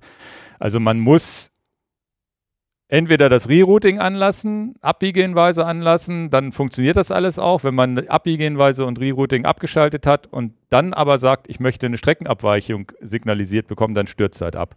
Und das hat jetzt auch mit dem neu, mit der neuesten Firmware noch, die ich ähm, eigentlich äh, wollte ich, und normalerweise macht man das ja nicht, aber eigentlich äh, genau am Tag vor, des Or vor dem Orbit kam die neueste Firmware raus. Und dachte ich, ja geil, kannst du die noch schnell installieren? Weil ich ja wusste, Connect IQ und ich wollte auch ein Feld unbedingt haben mit sechs Datenfeldern auf dem Kartenfeld, damit ich so ein bisschen mehr Überblick habe, weil ja immer nur zwei Datenfelder mit bei Garmin gehen. Ich dieses Update nicht drauf spielen können. Und dann habe ich irgendwie auch googeln können, dass Garmin immer erstmal 20 Prozent ausrollt, dann 50 Prozent und dann die letzten 100. Und wenn man möglichst früh dran sein will, geht das sowieso nur über Garmin Express, also nicht über Wi-Fi. Da war, stand halt alles noch auf 20 Prozent, kein neues Firmware-Update. Ähm, also muss man auch wissen. Ja, aber Hätte die Taktik, aber am die Taktik finde ich aber nicht doof. Außer, dass ich, ich weiß nicht, ob die unsere Zuhörerschaft das jetzt verstanden hat, was du meinst, aber die Software, das Update wird nicht gleich für alle Kunden rausgeblasen. Es kann also sein, dass du in Los Angeles bist und kriegst so ein Software-Update und dann bist du in Helsinki und kriegst es nicht. Also einfach, es wird ein bisschen zurückgehalten. Genau, 20 Prozent der User, nach welchem Algorithmus auch immer. Genau. Ich finde das auch eine ganz gute Idee. Ich, ich möchte aber, aber nur dann, wenn ich unter den ersten 20 Prozent bin. Das ist natürlich klar, aber äh, das, ist der Ingo, das ist der Ingo in dir. Ansonsten ist das wirklich clever, dass äh, da nicht Systeme überlastet werden. Ja. Also normalerweise bin ich ja auch ein Freund davon, bei Garmin kennen wir das ja auch, zu sagen, naja, ich fahre jetzt in Urlaub und mache kein Update. Genau. In der Anfangsphase ist aber jedes Update wichtig, weil halt wirklich Bugs drin sind noch. Ja, Ne? ja, ja. Akkulaufzeit ist vielleicht auch noch ganz interessant für euch. Ich äh, habe jetzt auch gerade zumindest auch ein Video gedreht, wo ich, was ich jetzt hoffentlich innerhalb der nächsten ein, zwei Wochen fertig, fertig schneide, wo ich nochmal genau die Tipps gebe, wie wir es eingestellt haben. Mhm. Größter Akkufresser und Akkusparer ist definitiv das Display, weil ich habe meinen Garmin mit Absicht auf 100% Display gestellt und habe hier auf dem Arbeitsweg 10% Akku wegfahren können, weil ich gesagt habe, ich möchte Ihnen jetzt den Akku am Anfang pflegen, auf 10 runter und vorm Orbit dann auf 100% hochladen und eben nicht von 50 auf 100%. Dann habe ich ihn halt absichtlich leer laufen lassen, dann ein bisschen auf dem Tisch liegen lassen mit voller Displayhelligkeit. Also wenn man ihn leer haben will, voll einstellen. Also ist auch ein Trick, den ich jetzt angewandt habe. Aber viel wichtiger ist natürlich der Trick zu sagen, ich nehme die Akkuhelligkeit komplett runter auf 10% oder vielleicht auch auf 20%, je nachdem, wie, ich, wie das beliebt. Ich bin auf 10% gefahren. Da bist du, dadurch, dass sobald die Sonne und das Licht drauf scheint, hast du trotzdem eine Das ist, ja super der, das ist ja Ablesbarkeit. der entscheidende Punkt. Du hast zwar in Anführungsstrichen nicht nur 10% äh, Helligkeit, aber trotzdem ist das Ding halt gut ablesbar. Das ist ja immer mein Argument. Genau, es ist trotzdem gut ablesbar. Wenn du im Stockdunklen fährst, ist es auch super, nur 10% zu haben, weil dich das nicht die ganze Zeit in die, in die Augen so reinbrennt. Ja, ja. Ne, du guckst runter auf den Tacho, guckst wieder auf die Straße. In dem Augenblick müssen ja die Pupillen auch auf und wieder zugehen. Und hatte dann am Ende 64% Akku nach 17,5 Stunden und 14 Stunden Fahrzeit mit Mhm. drei oder vier Sensoren angeschlossen, glaube ich. Also, wenn man es hochrechnet, 17 Stunden, 64 Prozent, wahrscheinlich hätte ich so 45 statt der versprochenen 35 erreicht oder Mhm. sowas. ja, ist gut. Ähm, noch auch interessant ist die Chorus-Uhr, die habe ich natürlich beim als Backup mitlaufen lassen. Ja, die ist ja ungeschlagen. Ja, und die lasse ich auch immer ohne Autopause mitlaufen. Die war tatsächlich von in den 17 Stunden dann irgendwie 20 Prozent runter. Also die war immer noch auf 80% Aber Prozent. das ist ja auch eins der Killer-Verkaufsargumente. Nee, ansonsten, ähm, ja, also wie gesagt, jetzt aktuell Firmware 12.15 läuft sonst soweit stabil, bis auf diesen einen Bug. Aber den kann man halt umgehen, indem man einfach die Warnung ausstellt. Ähm, das Video zum 1040 äh, habe ich meine fünf wichtigsten Tipps, wie ich den, ja eigentlich kann man das so sagen, wie ich meinen Garmin Wahuisiere, Wahuisiert habe. Er blendet weniger, die Kartendarstellung ist einfacher, er piepst weniger und äh, ist äh, generell, äh, ja, das sind so die drei wichtigsten Punkte. Akku hält sowieso schon länger und so weiter. Also es ist tatsächlich so, wie ohne die fünf Tipps, die ich in dem Video gebe, würde ich das Gerät wahrscheinlich gar nicht fahren wollen. Tatsächlich. Also damit habe ich ein wirklich so cool hinbekommen, wo ich sage, ist ja ein echt schönes Gerät. Mhm. Also auch mehr Datenfelder unter der Karte und so. Freut euch da drauf. Also wird ein, mit, mit allen Erklärungen, wie man die Connect IQs Apps und so weiter installiert. Also das kommt dann die nächsten Tage. Gut, so viel zum haben wir alles, ne? Ja, Können wir jetzt? freue ich mich schon gleich mal so auf Arne. Ja, Pick, Picks haben wir noch. ja lass uns die Picks vielleicht tatsächlich vor dem Interview machen. Mein Nicht Pick dann- liegt im Auto. Ja, da, musst du da jetzt noch hinlaufen? Nee, Na klar. nicht dein Ernst. Ich habe es im Auto liegen lassen. Liebe Freunde, ihr hört jetzt fünf Minuten nichts, bis Dan seinen Pick holt. Ja, sehr witzig. Du drückst kurz auf Stopp und dann bin ich ja gleich wieder da. Nö, du läufst, ich red weiter. Jetzt muss er aber auch laufen. Kann ja schon mal so ein bisschen die Überleitung machen zum, zum Gast, der schon auf euch wartet oder auf uns wartet. Arne Schierek. Also das war, war, kann ich ja schon mal vorwegnehmen, als wir die, die, äh, das Buffalo Bike dort gefahren sind. Also das äh, hatten wir, hatten wir das im letzten Podcast angekündigt, ich glaube schon. Da sind wir, bin ich selber halt auch eine Runde mit dem Buffalo Bike gefahren. Übrigens auch eine, eine, eine Erfahrung. Man wusste ja, es gibt nur einen Gang, aber was ich ganz cool finde am Buffalo Bike, dass dieser eine Gang relativ leicht tretbar ist. Das heißt, wenn du jetzt mit einer Rennradgruppe fährst und 30 fahren willst, trittst du halt sehr, sehr, sehr, sehr, sehr schnell. Da ist auch schnell die Grenze erreicht. Aber das muss ja auch so sein, wenn ich noch jemanden hinten drauf habe, ähnlich wie beim Orbit auch, Übersetzung zu hoch ist immer, ist nicht gut bei Hitze und äh, wenn man irgendwie Sachen transportieren will. Also auch das war eine schöne Erfahrung, dieses Buffalo Bike da mal zu fahren. Und ähm, Dan hat seinen Pick jetzt geholt. So, jetzt kann es auch mit dem normalen Programm hier weitergehen. Ich habe zumindest schon mal ganz kurz erklärt, äh, erzählt, wie, wie meine Erfahrung mit dem Buffalo Bike war. Ähm, dass das ja mit diesem relativ kleinen Gang und so weiter, aber dass es sich echt gut gefahren ist. Ja, und wir kommen ja drauf. Ähm, ja. Ich weiß die Endzahl noch gar nicht, wie lange, wie viele Kilometer es gefahren ist. Ja. Also es wurde aber ja von verschiedenen Leuten gefahren. Jonas Deichmann, wir beide, also wir beide haben, glaube ich, jeweils nur eine Runde. Genau. Ich hatte auch noch so ein bisschen den Orbit in den Beinen am Samstag. und die, äh, die, die, die Techbikers äh, sind dann abends noch gefahren und so weiter. Jonas Deichmann ist viele Runden gefahren, auch schneller als wir, habe ich mitbekommen. Ja, ja, der ja. hat sich im Windschatten von den Rennradfahrern mit, mit eingesogen und fährt sich erstaunlich gut, das Rad, muss er man kann, schon sagen. Er kann. Ja. Ja. Was ist denn jetzt dein Pick? Also mein Pick äh, pünktlich, äh, ich habe noch zwei andere Picks im Rückhalt, die ich euch eigentlich vorstellen wollte. Aber heute geht es um äh, einen Tour de France-Pick. Ach. Zumindest der im weitesten Sinne mit der Tour de France zu tun hat. Und zwar gibt es die ARD-Doku Being Jan, Ulrich. Mhm. Gibt es jetzt auch schon in der ARD-Mediathek ausgestrahlt im normalen Fernsehen. Guckt noch gesehen. jemand normalen mhm. Fernsehen, dauert noch ein bisschen. Hast du die Doku schon gesehen? Nein, aber ich habe sie an angekündigt gesehen in der Mediathek. Ja, also fand ich oder finde ich, also ich habe jetzt tatsächlich alle fünf Folgen schon durch, finde ich sehr, sehr gut gemacht. Vor allem, ähm, na gut, er selber ist sozusagen gar nicht zu Wort gekommen, außer alte Interviews. Ne? Also er, er selber hält sich ja auch momentan, glaube ich, zurück, was Medien angeht. Aber er wurde nicht, finde ich, nicht diffamiert und gleichzeitig wurde, wurden natürlich Themen kritisch ange, angesprochen. Es bringt aber auch so ein bisschen Verständnis da rein, dahingehend rein, dass man sich ja mal überlegen muss, was mit so jungen Leuten passiert, die von 0 auf 100 zu Millionären und von jedem angesprochen werden und so weiter wird. Also welche Schwierigkeiten da auch psychisch mit einem passieren und so weiter. Also ich will nicht zu viel spoilern, aber ich fand die Doku wirklich gut gemacht und wirklich neutral und auch wirklich so, wenn man das, die, die Karriere haben wir ja alle verfolgt und das verfolgt haben. Auch die Situation, wo es dann komplett äh, 2006 kurz vor der Tour wegen Dopings raus und solche Sachen. Ich fand es sehr neutral und gut Bericht erstattet und recherchiert und äh, schöne O-Töne, die auch von verschiedenen Leuten kommen, von ehemaligen Kollegen, von auch, auch von, von Journalisten von damals und so weiter. Also fand ich, fand ich gut gemacht, muss ich schon sagen. Parallel dazu könnte man, und da lese ich jetzt noch dran, könnte ich noch mit dazu picken. Ist natürlich meistens so, dass so im Mai, Juni solche Sachen äh, dann rauskommen. Kurz vor der Tour de France ist auch das Buch Ulle. Den Untertitel habe ich vergessen. Habe auch den Autor vergessen. Das wollte ich mir nämlich noch aufschreiben vorhin, das habe ich vergessen.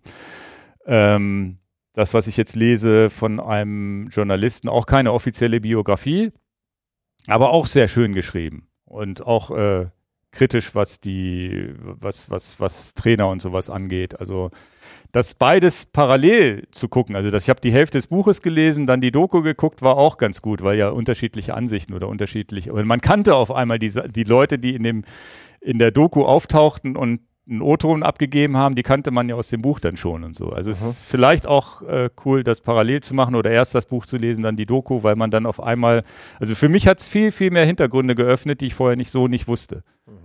Weil man ja immer nur das sieht, ne, das, was wirklich so Mainstream-mäßig passiert. Und, ne, und Jan, Jan Ulrich taucht ja dann eher in, in, in kritischen Situationen auf, jetzt in der, in der Vergangenheit, wo es ihm wirklich schlecht ging. Aber das wurde auch, finde ich, sehr, sehr smart nur kurz angerissen, ohne wieder die Bilder aufzufrischen, die damals ja entstanden sind in der Zeit, wo er mit Alkoholismus und so weiter da auch medial ziemlich also gab es ja verstörende Bilder von ihm. Ne? Und das haben sie auch sehr, fand ich sehr, sehr gut gemacht, dass sie da wirklich nur einen ganz kurzen Screenshot gezeigt haben und das war es zum Beispiel. Und nicht nochmal die Bilder aufgefrischt haben und nicht so nach dem Motto, wir müssen die Sensationsbilder nochmal zeigen. Also, das ist so mein Pick, verlinke ich unten. Ich muss mir das nochmal aufschreiben, dass ich das Buch auch mit verlinke. Und ähm, Show Notes wie immer Genau. findet ihr. Alles runter. unter, unter dem Video beziehungsweise unter den Podcast. Äh, in der Podcast-App seht ihr das, die Links natürlich. Also ist jetzt vielleicht zur Tour de France auch eine schöne Sache oder wenn man im Urlaub mal ein bisschen Zeit hat, ein Buch zu lesen oder so eine Doku sich anzugucken. Lohnt sich, finde ich. Sehr schön. Ich habe es gesehen, aber habe ich, also ich habe es gesehen, angekündigt gesehen, aber ich habe es mir noch nicht angeschaut. Ja, hätte auch sein können, dass man sagt, okay, da versucht jetzt wieder Trittbrettfahrermäßig einer irgendwie Klickzahlen zu generieren, aber Ach, in dem Fall. Ganz, ich habe ganz oft gute Erfahrungen gemacht mit den Dokus vom Öffentlich-Rechtlichen. Also da sind ja viele, haben wir auch schon viele gepickt. Also Ja, ja, ja. Die machen Aber- auch einfach auch einen guten Job und dann ist es Nicht immer, aber in dem nicht Fall. immer, aber, aber, aber, ähm, ja genau, nicht immer. Da haben wir ja auch nochmal ein Thema, über Ja, was wir ja. irgendwann mal reden. Das machen wir nicht hier, aber ganz oft eben auch. ja, ja. Wo man dann sagt, doch ja, gut gemacht. Ja, nicht immer, das definitiv. Äh, ja, mein Pick ist ja dann in dem Sinne ziemlich lahm, aber ich muss das jetzt ja holen, weil es schon im Auto liegt, denn ähm, wir waren beim Dreh bei WTB. Irgendwie ganz viele Leute, fünf Leute und so. Und alle hatten einen Leatherman, weil ich brauchte ganz schnell irgendwas, um ein Loch in den Reifen reinzupieksen, weil wir es Ja, nicht geschafft haben, ne, mit unseren, mit unseren Nägeln. Und ähm, dann hatten alle einen Leatherman und ich habe gar keinen Leatherman. Und dann ist das natürlich überhaupt kein, kein Problem, dass ich keinen Leatherman habe. Ne? Also so ein Werkzeug ist das, so ein Multiwerkzeug, was alle haben. Und alle wollten mir Ja, dann so hier ein Schweizer so Taschenmesser. ein Schweizer in Leathermesser aus, von, von den Amis, ne? Heißt Ja, ja. halt Leatherman. Und ich hatte das, also alle wollten mir halt eins anbieten, weil alle irgendwie eins in der Tasche hatten. Da war ich ja von der Socken. Es kann doch nicht sein, dass hier jeder einen Leatherman in der Tasche hat und Ingo hat eins und Matze und alle sind mit Leatherman unterwegs, wo ich sage, das ist ja krass. Ist das denn wirklich so cool? Ich hatte das gar nicht so auf dem Schirm, ne? Und da ich eine schöne Sommertour plane und auch natürlich äh, ein bisschen eine Zange brauche und tatsächlich auch eine Signalpfeife brauche und ein bisschen, bisschen was, was außergewöhnlich ist und Dosenöffner auch brauche, was nicht in dem normalen Fahrradwerkzeug ist. Naja, wie das so ist, wenn man Geburtstag hat. Ne? habe ich mir einen Leatherman gewünscht. Und dann habe ich mir aber das gewünscht, was den bestmöglichen Kompromiss für mich für Bikepacking macht und habe mich für das Leatherman Signal entschieden. Und Signal in dem Sinne, weil ich wirklich die Pfeife, also hat eine Trillerpfeife dabei Mhm. und äh, es darf halt nicht das Allerschwerste irgendwie sein, wenn du das noch in deine Tasche machst. Und deswegen ist das jetzt hier so ein Kompromiss aus. Nicht, dass Leatherman das alles hat, Mhm. aber viele Sachen, die ich wichtig finde. Ne? Und äh, ja, und dann ist es das jetzt geworden und das wollte ich eigentlich nur Zange. Messer, Säge, Genau, Pfeife. Genau, den ganzen Kram, was man alles so braucht. Ne? Und auch hier zum, zum so, so ein Wetzstein, ne? wenn du mal ein Feuer machen willst und so. Finde ich alles ganz knuffig. Wie macht man denn damit ein Feuer? Ne, indem du halt das Messer rausmachst und dann hier, zack, zack, zack, Wo, womit, wo wetzt du das lang? hier in so einem, so einem kleinen Wetzstein. Ja, ja, den wetzt du dann an, mit Funken an dem Messer Genau, lang du- irgendwo? Ja, dann nimmst einfach eine Klinge. Okay. Du warst wohl nicht bei den Pfadfindern. Also Dan wird euch jetzt in, in nächste Leather- Woche ein, ein Video Leather- machen, wie er ein- Feuer macht mit dem Leatherman. genau. Funktioniert das denn wirklich? Da musst du doch so ganz trockene Stroh haben, sonst hast du doch keine Chance wahrscheinlich. Ne? Ja, aber wenn du keine anderen Möglichkeiten Kannst du das? hast. Hast du das schon mal gemacht? Ja, aber das ist schon ein bisschen sehr lange her. Also Thema, Thema, heutzutage haben wir überall ein Feuerzeug, aber das ist halt für eine Not. Nimmst du denn zusätzlich ein Feuerzeug mit oder verlässt du dich da drauf? Natürlich nehme ich ein Feuerzeug mit, aber ähm, mit Holger hatte ich die Sache, ist abgesoffen im Regen. Ja. So, dann geht auch dein Feuerzeug nicht mehr. Also wenn es absäuft irgendwo im Regen, musst schon aufpassen, dass es alles trocken hält. Lange Rede, kurzer Sinn, das ist ja dein absoluter Notanker, Hm. sowas zu haben. Und eine Trillerpfeife mitnehmen ist auch nicht, nicht doof, wenn man auf mich au- auf man auf sich, wenn man auf sich aufmerksam machen will.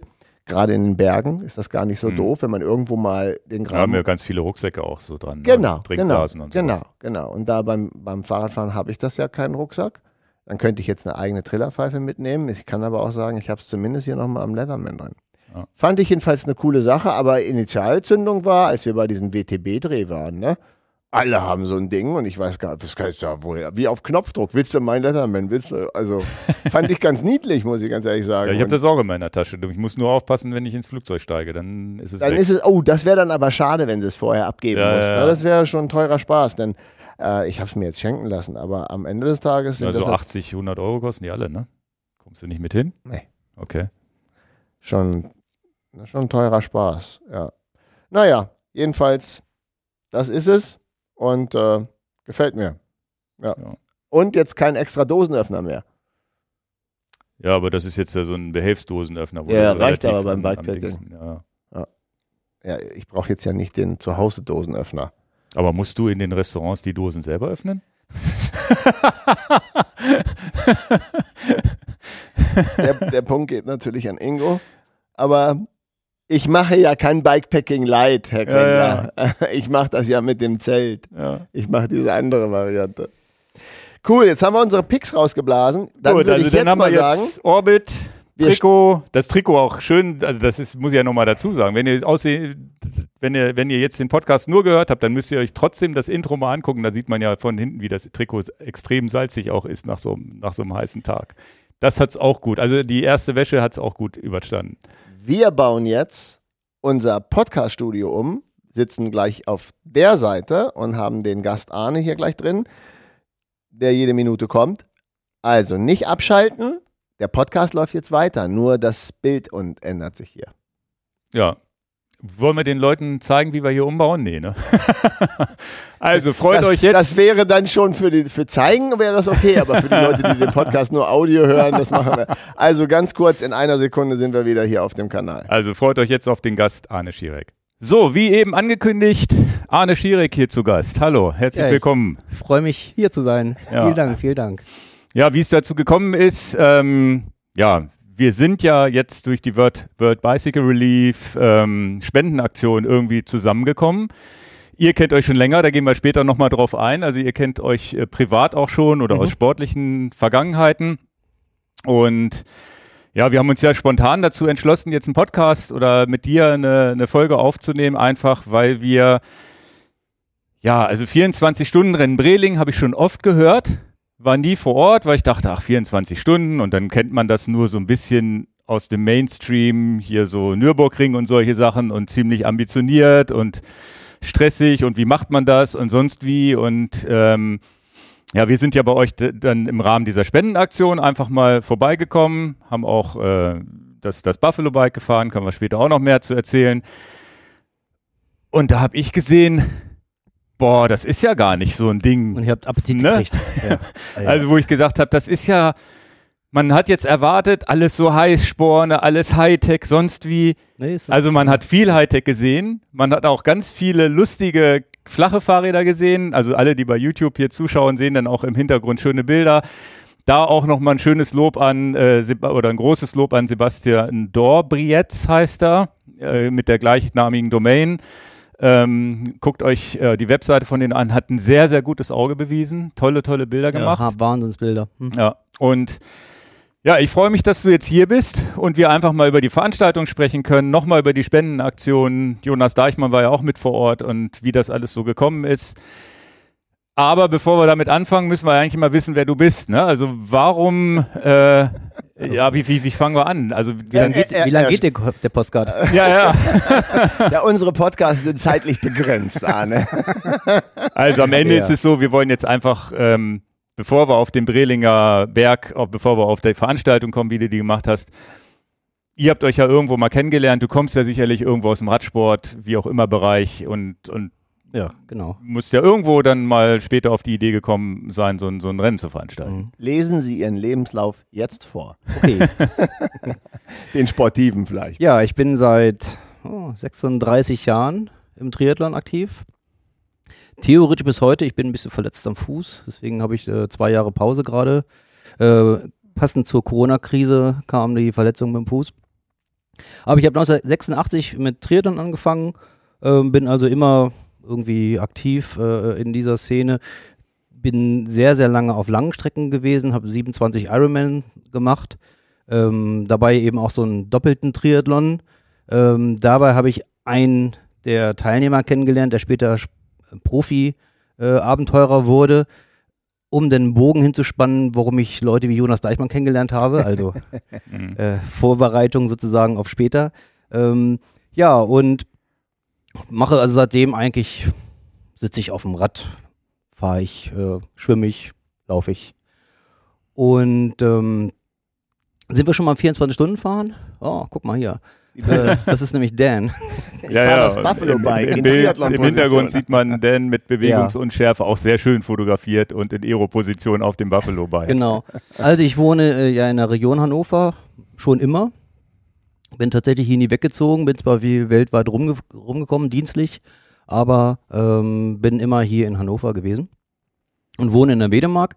Und wir haben in der Wedemark eben diesen wunderschönen, diese Rundstrecke einmal um den Brelinger Berg. Mhm.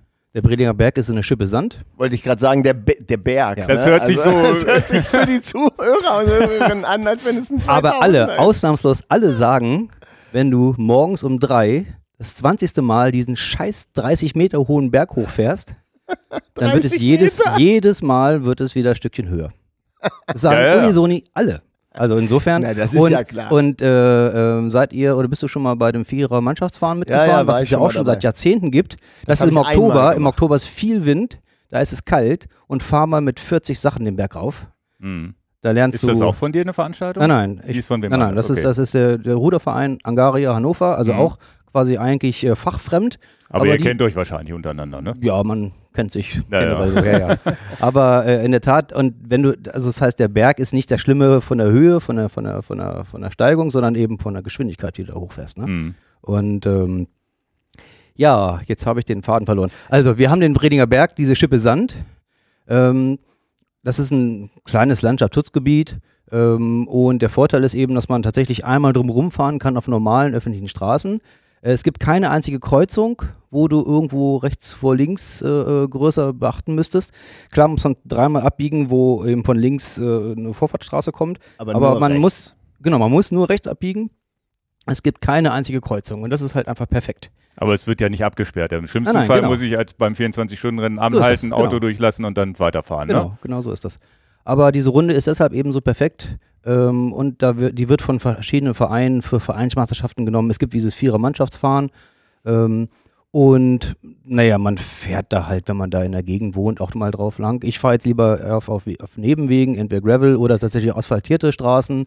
Aber äh, die Runde ist grundsätzlich ist sie perfekt, als wäre sie dafür gemacht worden. Mhm. Und die hat eben auch einen kleinen Berg drin, der, wie gesagt, mit Na gut, also- aber die Höhenmeter auf 24 Stunden sammeln sich auch an. ja, da ja, ich, auch bin, wahrscheinlich. ich habe schon ähm, in den letzten Jahren am Ende über 2000 Höhenmeter stehen gehabt und habe Mhm. die Wedemark nicht verlassen. Mhm. Ja, ja, ja. Also es ist schon, da kommt schon, also es sind 60 Meter eine Runde. Ja, das ist ja, nicht ja. wirklich viel.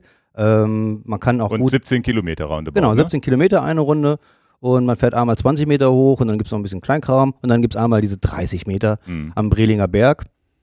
Und ähm, die ziehen sich tatsächlich, äh, wenn man halt, naja klar, wenn man kaputt ist, tut's alles weh. War denn dein Vorbild tatsächlich hier Rad am Ring, diese Nordschleife, das 24 Stunden? Oder was war deine zündende Idee? Ach, da könnte ich ja mal so ein 24-Stunden-Ding Fast eine organisieren. gute Frage, weil ich bin dreimal mitgefahren, Nürburgring, das ist ja auch faszinierend. Ja, da hast du auch 18 Prozent da drin. Und Ja, das ja. ist, glaube ich, 26 Die Kilometer. hohe so eine 8, Runde. ja, ja, das ist schon. Oh.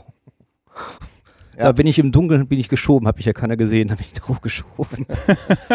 War das die Inspiration dafür? Ja, weiß Oder ich wie gar bist nicht. du drauf gekommen? Oder weißt Also, genau. Fangen wir ganz an. Also, ich bin ja, ich habe ja erzählt, ich habe ja mal diesen doppelten Triathlon mitgemacht. Das ist aus der, das ist 30 Jahre her. Das ist noch zu der Zeit, wo Beleuchtung diese dicken, großen Batterien drin hatte und damit hast du genau dein Vorderlicht angestrahlt. Mhm. Konntest du also immer sehen, ob das Vorderrad sich noch dreht. Das war's. Das, do, Lupine, ne? wir mit unseren heißen, die, Luxuslicht. Ja. heißen die nicht D-Zellen oder Wir so? haben jetzt dieses Genau. Luxuslicht Ja, dran, ja. wurde ja mit jedem Auto mithalten Aber ich bin ja jetzt gerade bei vor 30 Jahren Ja, ja, und da habe ich, wie gesagt, in, in Holland, in Lelystad, so, ein- so ein Doppeltriathlon mitgemacht. Ähm, da am fährst ja dann, Eiselmeer. Da am Eiselmeer, grad. genau. Aber ja, gerade ja. mit, mit dem Lastenrad war ich gerade. Okay, ja, auf jeden Fall, da fährst du natürlich auch schön durch die Nacht durch. Und ähm, ja, bei dem Doppelten, da ist es noch so, dass man tatsächlich ein Begleitfahrzeug dabei haben muss. Also fährst du die ganze Zeit im Scheinwerferlicht von dem Auto. Ähm, weil aus dem Licht selber kannst du nichts sehen. Ich kann mich noch entsinnen, bei den ganzen Runden, das waren ja auch so 20 Kilometer Runden, also 360 Kilometer, mussten wir irgendwie dann unsere 17, 18 Runden fahren. Und ähm, ich habe dann, darf ich ja sagen, äh, ich habe das Feld angeführt, äh, weil ich damals noch ziemlich gut Radfahren konnte. Und ähm, dadurch äh, war dann das Wettkampfgericht war nicht ganz klar, äh, ähm, in der wievielten Runde wir sind. Also irgendwann musste das Begleitfahrzeug hinter mir mal anhalten und mit denen diskutieren. und ich musste alleine weiterfahren mit nix. dieser besagten vor 30 Jahren Lampe, die genau bis zum Vorderrad geht. Also es ist die Hölle. So, das ist jetzt sozusagen das, was ich von früher her noch kenne. Und dann habe ich mir eben vor 15 Jahren oder so irgendwann mal eigentlich so, so äh, von Busch und Müller eine, eine, eine äh, LED-Leuchte Leuchte gekauft, dachte mir, damit kannst du mal richtig fahren. Und dann äh, sind, bin ich halt öfter mal äh, nachts gefahren oder eben abends. Und dann kam so die erste Idee, Breninger Bergrunde. Ähm, Im Ist ja Oktober, Haustür. im Oktober schalten wir, oder wird ja immer die, die Sommerzeit zur Winterzeit umgestellt. Ähm, und dann ist ja tatsächlich so, keiner weiß so genau, wie läuft das bei den Uhren. Laufen die zurück oder wie ist das? Also dachte ich, das musste mal ausprobieren. Also haben wir uns abends um 10 getroffen, sind dann losgefahren. Wir fahren eben so lange um den Bredinger Berg, bis, ähm, bis es 3 Uhr ist. Mhm. Oder eben kurz vor 3 zum Bahnhof. Und dann habe ich am Bahnhof tatsächlich gesehen, ist, die Uhr geht wirklich zurück. Es ist äh, tatsächlich Ach, so. Naja, früher, als das analog war wahrscheinlich. Ja, ja, Jetzt ja, heute ja. ist das ja klar. Keine Ahnung. Also Das heißt, Ja. die Bahnhofsuhr ist tatsächlich die ging eine Stunde tatsächlich wieder zurück. Ach, die ist um drei dann eine Genau. Rückwärts gelaufen. Genau. Nicht der Ernst. hätte ich jetzt eine Wette Ich kann, jetzt, verloren. ich kann, jetzt, Ich hätte- nur, ich ich kann hätte- jetzt nur von vor 15, Ja, ja, ja, ja. 13 Jahren oder so. Das ist ja noch gar nicht so lange her. Da gab es ja schon Ja. so Quarz und Sachen. und- Ach, gab's das natürlich. Naja, das war auf Aber jeden Fall. dass der, der das, Zeiger rückwärts läuft, das hätte ich nie geglaubt. Nee. naja, auf jeden Fall. Das war so der, der, der, der, das erste Mal, dass wir uns getroffen haben. Äh, bis 3 Uhr haben noch ganz selten Leute durchgehalten. Die meisten hauen dann um, um 22, um Mitternacht wieder ab. Es ist ja auch, auch im Oktober schnell mal ein bisschen kalt, bisschen feucht.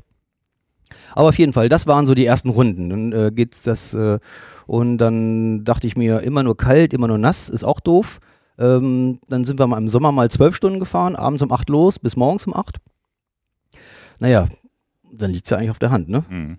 Dann kannst du auch 24 Muss ich Stunden machen. muss ich es noch weiter ja, erklären? nein, nein, nein. Also das war praktisch. Aber das Ja, war ja aber- nicht eine Organisation, wo du gesagt hast, du nimmst externe, das habt ihr einfach Nein, nein, mit das- Vereinskollegen, das ist, Freunden, wie auch immer das hab- gemacht. Ich mit mir und mir gemacht. Also so, ähm, Ach, ganz alleine? nein, nein, also ich habe das, das war so meine spinnerte Idee und Ja. dann habe ich, man hat natürlich seine Kumpels, die, die man, es gibt immer Leute, die sagen, ja klar, das mache ich mit. Hm. Ähm, und es gibt Leute, die, mit denen ich immer fahre, die noch nie dabei waren, weil das ist denen zu strange. Zu strange. Hm. Also auf jeden Fall so ging das los, äh, dass wir dann halt, äh, dass ich dann gesagt habe, okay, zwölf Stunden, schön und gut, aber jetzt müssen wir mal 24 Stunden fahren. Und das war 2014, Noch gar nicht so lange her, okay. genau. Und da ähm, sind wir dann mit zehn Mann, zehn Mann also auch wieder ich. Kumpels, keine genau. Anmeldung, Kumpels, einfach, wir haben, ich habe nichts, nichts dann, der Stadt gesagt, einfach machen. genau, einfach, einfach mal fahren. Ähm, genau, wir waren, glaube ich, äh, sechs, sechs oder sieben Einzelfahrer und zwei Staffeln dabei. Ähm, und dann sind wir dann tatsächlich äh, auch im Vereinsheim, so wo es heute noch ist. Das Vereinsheim FC Breling liegt direkt an der Strecke. Wir haben Duschen, Toiletten, habe ich halt da gefragt, können wir uns da mal ein Wochenende einmieten. Hm. Ähm, und dann haben wir unsere Klamotten da hingeschmissen und sind dann eben mit den zehn Mann tatsächlich 24 Stunden gefahren. Ähm, das war 2014 noch bei der Fußball-WM, da hat Deutschland gegen Ghana gespielt. Was du alles weißt. Naja, weil natürlich irgendwann haben wir auch mal was gegessen, weil gegenüber ist ja der Grieche. Und irgendwann haben auch wieder mal was gegessen, weil da war ja noch keine Verpflegung, so wie heute. Hm. Und, ähm, und da haben wir dann halt dabei Fußball geguckt. Und das war auch lustig, weil natürlich die ganzen Gärten voll waren mit Leuten, die Fußball geguckt haben. Und irgendwann merkten, da rauschten immer, immer noch um diese Uhrzeit Leute dran vorbei. Also das, das war halt irgendwie so, so Sachen, So, die so. so, so viel zum Thema Fußballer und Radfahrer. Der eine versteht den anderen Ja, nicht. verstanden haben wir uns nicht, aber äh, die, die haben uns. Ja, äh, das, wundert aber das ist ja bei unserem Everesting auch. Ne? Wir fahren da den ganzen Tag hoch und runter und irgendwann merken die Leute auch, okay, irgendwas stimmt da nicht. Die fahren ja den ganzen Tag hier hoch und runter. Ja, ja, ja, ja.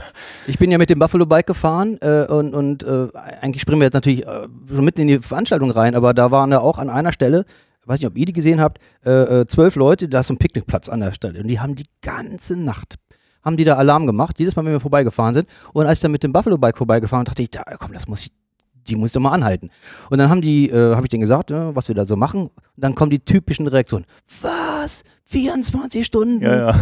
nur auf dem Fahrrad. Und also die haben vorher aber stundenlang gejubelt, ne? ja, ja. Und sind dann was? Also, Also die haben mir gar nicht geschnallt, dass immer die gleichen Leute Genau, kommen. Die ja. haben wahrscheinlich auch gedacht, dass, oh, geht Ja, ja. einmal quer durch Deutschland. das kann sein, ja, ja, genau. Aber das war halt schon gut. Also ähm, was ja schön ist, die war dann, äh, äh, war halt eine, eine super, super Reaktion von den Leuten, das haben, das haben sich alle gefreut. Aber zurück zu den 24 Stunden, so ging das Mhm. halt los. Und dann haben wir dann eben 2014 so mit, mit zehn Leuten losgefahren und dann äh, beim zweiten Mal waren es dann schon 30, dann haben es ja irgendwie, dann hören es so die ersten Leute Ja, Mundpropaganda. und dann geht ja, das so ne? weiter, genau. Und Du hast ja keine weitere Werbung gemacht, außer Mundpropaganda. naja, die Ja. üblichen, also es gab eine Facebook-Veranstaltung sozusagen. Ja. Aber du auch das, hattest aber im auch, Gegensatz zu uns, wie die, wie die jetzt versuchen, jetzt so einen Verein zu gründen und Angst vor Haftung haben und deswegen nicht mit Mhm. Freunden im Wald fahren, hast du es einfach gemacht. Ja, also ich habe mir dann später auch tatsächlich, ähm, als es dann die 60, 70 Leute überschritt, habe ich mir zum einen, ich habe eine Veranstalterhaftpflichtversicherung, Mhm. So ein Ding kostet 100 Euro für ein Wochenende, Ach aber so, das ist jetzt kann auch man für ein Wochenende buchen. Ja, ja, klar, genau. Ah, ja. gut, Ja, dann blasen wir die Vereinsgründung wieder ab, ne? Also es ist tatsächlich so Aufbau, Abbau und alles, was da passiert, ist, äh, ähm, naja, Haft- Haftpflichtversicherung Ja, halt. ja. Nicht, dass Ähm, da einem Tisch auf dem Fuß fällt. So. Genau, also das ist das eine. Äh, und dann habe ich mir halt, ähm, ich habe ein bisschen rumgefragt. Äh, es gibt ja nicht so viele 24-Stunden-Rennen und äh, das in Rendsburg zum Beispiel, mit denen habe ich auch so ein bisschen Kontakt. Da bin ich selber mitgefahren, das sind auch da 200 Leute äh, und habe gefragt, was macht ihr denn da so? Ja. Das wiederum ist auch wieder auf einem Verein. Das ist bei mir ein bisschen schwierig in der Tat. Ich mache es privat. Ja. Äh, Mhm. Viele denken, ich bin eigentlich äh, Ich hätte So gedacht, du bist da bei, bei, in Brelingen und dass das jetzt vom Verein aus Nein, nein, nein, also das als ist Außenstehender denkst du, na gut, das Deswegen wird ist Arne ich mache ja das hier. tatsächlich als als Privatperson. Einfach krass. einfach so als ähm, Und als ohne ich- Gewinnerzielungsabsicht, sondern eher Genau. so, weil du Bock hast, das weiterzumachen und Genau, sich ja. das so entwickelt hat. so ist das. Ja. Aber tatsächlich, Haftpflichtversicherung kannst du dir auch als, kannst du als Privatperson abschließen. Ähm, ich habe, alle Teilnehmer unterschreiben einen Haftungsausschluss, wo drin steht, ähm, dass allen Teilnehmern bewusst ist, wir fahren auf der Straße, im öffentlichen Straßenverkehr. Mhm. Ähm, es gibt von der Veranstaltung, von mir, gibt es nur die Unterkunft, sozusagen, ich habe das Vereinsheim gemietet, da kannst du schlafen, da kannst du duschen, da kannst du auf Toilette gehen, da gibt es was zu essen. That's it. Mhm. Und das müssen die mir bestätigen. Ähm, ich bewache keine Fahrräder. Ähm, ich habe hier keine Straßensperre. Es ist ganz normaler Straßenverkehr. Und ähm, zum Glück hatten wir den Fall noch nicht. Ich meine, wie es halt immer so ist, jetzt kann man sich immer überlegen, ist das alles, äh, äh, kann man sich das trauen? Aber letzten Endes, wenn man es Nee. nicht macht, dann macht es keiner. Ne? Also es ist ja, äh, also zum einen ist es ja so, dass sich das, dass sich das aus den zehn Leuten heraus entwickelt hat. Mhm. Und jetzt eben mit den 200 Leuten eben jetzt so wirklich äh, mittlerweile deutlich gewachsen ist und die das mir jetzt einfach schriftlich bestätigen müssen. Ich habe ja auch keine Genehmigung von der Gemeinde, aber deshalb, weil die Gemeinde sagt, das ist nicht genehmigungspflichtig. Was ihr da macht, ist, ihr fahrt Fahrrad. Nach, nach allen Regeln des Straßen, der Genau, Straßenverkehrsordnung. Und äh, wir treffen uns einfach und fahren. Also, und wenn der ADFC äh, da mal eine kleine Sonntagstour macht, dann meldet, meldet er das ja auch nicht an. Dann sagt er, wir treffen uns, wir fahren Fahrrad. Mhm. Das ist das, was wir sowieso jeden Tag machen. Hoffentlich, zum, hoffentlich zumindest. Naja, also in der Tat, ähm, es ist, äh, deswegen kommen wir nochmal zurück auf die Runde vom Bredinger Berg. Die ist einfach so perfekt, weil da kann eigentlich nicht viel schief gehen. Weil es nur rechts abbiegen Genau, weil ist. es nur rechts abbiegen ist. Äh, es gibt natürlich einen Radweg, aber ich, wie gesagt, es gab jetzt neunmal die, die, die 24 Stunden, es gab jetzt 13 Mal dieses, äh, dieses Nachtfahren und noch nie ist auch nur einer einen Meter auf dem Radweg gefahren.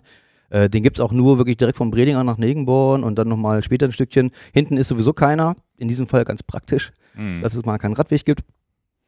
Aber da würde auch keiner auf die Idee kommen. Und wir haben ja auch, ähm, ah genau, also ich habe es bei der Gemeinde quasi immer quasi angemeldet. Also ich habe da regen E-Mail-Verkehr wissen, mit dem, mit dem passiert. Ordnungsamt. Ja, das ist ja schon mal das richtige Und Amt. die ist die, naja, die heißen jetzt bei der Gemeinde Wedemark irgendwie anders. Das ist irgendwie auf jeden Fall aber das Ordnungsamt sozusagen. Und der hat mir jetzt immer wieder bestätigt, das ist nicht genehmigungspflichtig, weil es halt eben ähm, ja so wie es ist, so wie es jetzt organisiert ist. Und ähm, ich habe die Polizei informiert, damit die einfach auch wissen, was da Sache ist. Wir haben in der Nacht noch mehrere Streifenwagen gesehen, die da halt mal lang gefahren sind. Die sind noch nicht mal ausgestiegen. Mhm. Also, dass sie mal so Ja, aber hätten, sie so. wissen ja auch vorher Bescheid. Genau, Wir genau, hatten das das, ist jetzt mit Christian. Haupt bei dem Everest-Ding. Ja, ja, genau. Da kam auch mal, also kurz, Mhm. kurzer Aus, Ausflug, das ist ja vielleicht auch wichtig für, für, die, für die Zuhörerschaft. Ähm, da, das hatte er in Springe gemacht, so ein Everesting-Versuch da. Und dann äh, haben die Förster natürlich tierisch Alarm gemacht. Da fahren nachts irgendwelche Leute den Berg hoch und runter und die armen Rehe. Und dann kam die Polizei vorbei und wir haben hier eine Nachricht gekriegt, was passiert denn hier, veranstaltungsmäßig. Und war überhaupt gar kein Problem. Aber die haben gesagt, nächstes Mal sagt doch vorher auf der Polizeiwache Bescheid, was ihr macht. Dann brauchen Ja. wir gar nicht vorbeikommen. In der Regel wissen wir schon, was passiert. Mhm. Weil irgend, irgendeiner könnte ja doch mal die Polizei rufen und sagen, das ist mir suspekt. Genau, genau. Also, Ja, also gut, dass so sprechen, vorgehen sprechen ist nie ganz schlecht. Also hier habe ich tatsächlich eben die Polizei informiert. Ähm, die reagieren da alle immer nicht direkt drauf. Schriftlich will da mal keiner irgendwas machen. Aber ich bin auch schon da gewesen, dann haben wir es kurz besprochen und dann habe ich, hab ich immer ganz viele nickende Köpfe gesehen und zack, war ich wieder draußen. Mhm. Und Ja. alles gut. Ähm, Es ist auch sehr ländlich, muss man sagen. Genau, zum einen das und es ist auch der Vorteil, wenn du das eben schon diverse Male gemacht hast. Wenn du nicht aus dem Nichts herauskommst, und sagst, ich will da jetzt mit 200 Leuten jetzt mal rumfahren, dann sagen alle, was? Ne? Und ähm, in der Realität ist es ja wirklich eine, eine, eine schöne Geschichte. Ich meine, die Straßen, deshalb hier ist ja gerade Ja, kein Auto man zu sieht sehen. gerade hier auf den Bildern hier so Velomobile rumfahren, die waren ja auch am Start da. Die freuen sich wahrscheinlich auch, dass sie mal eine Veranstaltung haben. Ja, ja, ja, die sind, äh, ist ja so eine Davon Community waren für sich. viele unterwegs. Ne? Ja, ja, 20 genau. oder so? Drei- 30 waren. 30 ja, ja. Velo- Und dann Ja. dachte ich immer, gut, die werden jetzt versuchen, da voll ambitioniert durchzukommen. Nee, das Ja. waren die gemütlichsten. Die Naja. sind alle Ja, ja, zwei genau, Runden genau. reingekommen und, und haben Ja. dann ihren Kaffee getrunken. Also ich habe ja auch das Gefühl, dass das so eine Gemeinschaft ist, so, also so wenn wir nerdig sind, ne, da würde ich ja sagen, Genau. wir sind 100% nerdig, aber die sind 150%, dass es nicht gibt. Also für, das hat für die sich auch so Zuhörer, entwick- die Velomobil noch nie gehört haben, das sind halt diese ganz schnittigen kleinen Dinger. Meistens fahren die auch in Gelb rum, die einfach ganz flach sind, aerodynamisch, so eine, wie, wie so eine Rakete eigentlich aussehen. wie so eine Genau, Zigarre, also- wie so ein Ja, Bob ja. Das sind drei, Dreirad-Liegeräder ja. mit Äh, Verkleidung. mit Verkleidung. Das Schöne ist ja, dass der, der diese Velomobile Milan selber entwickelt hat, die letzten 20 Jahren, dass der auch mitgefahren ist, Helge. Mhm. Aber kommt das Helge Hannover? Herrmann, ne, genau, kommt hier aus Hannover und der ist jetzt auch zum wiederholten Mal mitgefahren. Und ähm, natürlich haben die, ist das nicht geil? Das ist übrigens, das ist übrigens vom, vom, äh, äh, ähm, vom Buffalo Bike aus äh, äh, Da, fotografiert. da von hat sich das Licht etwas verbessert im Genau. Laufe der Ach so, wir Jahre. haben ja jetzt irgendwie wir haben total den Faden verloren. Nein, Also. nein, nein, das ist hier willkommen in unserem unstrukturierten Podcast. Du Ja. bist voll drin. Aber es ist tatsächlich, also das ist, so war das damals bei Kilometer 300 in der Nacht.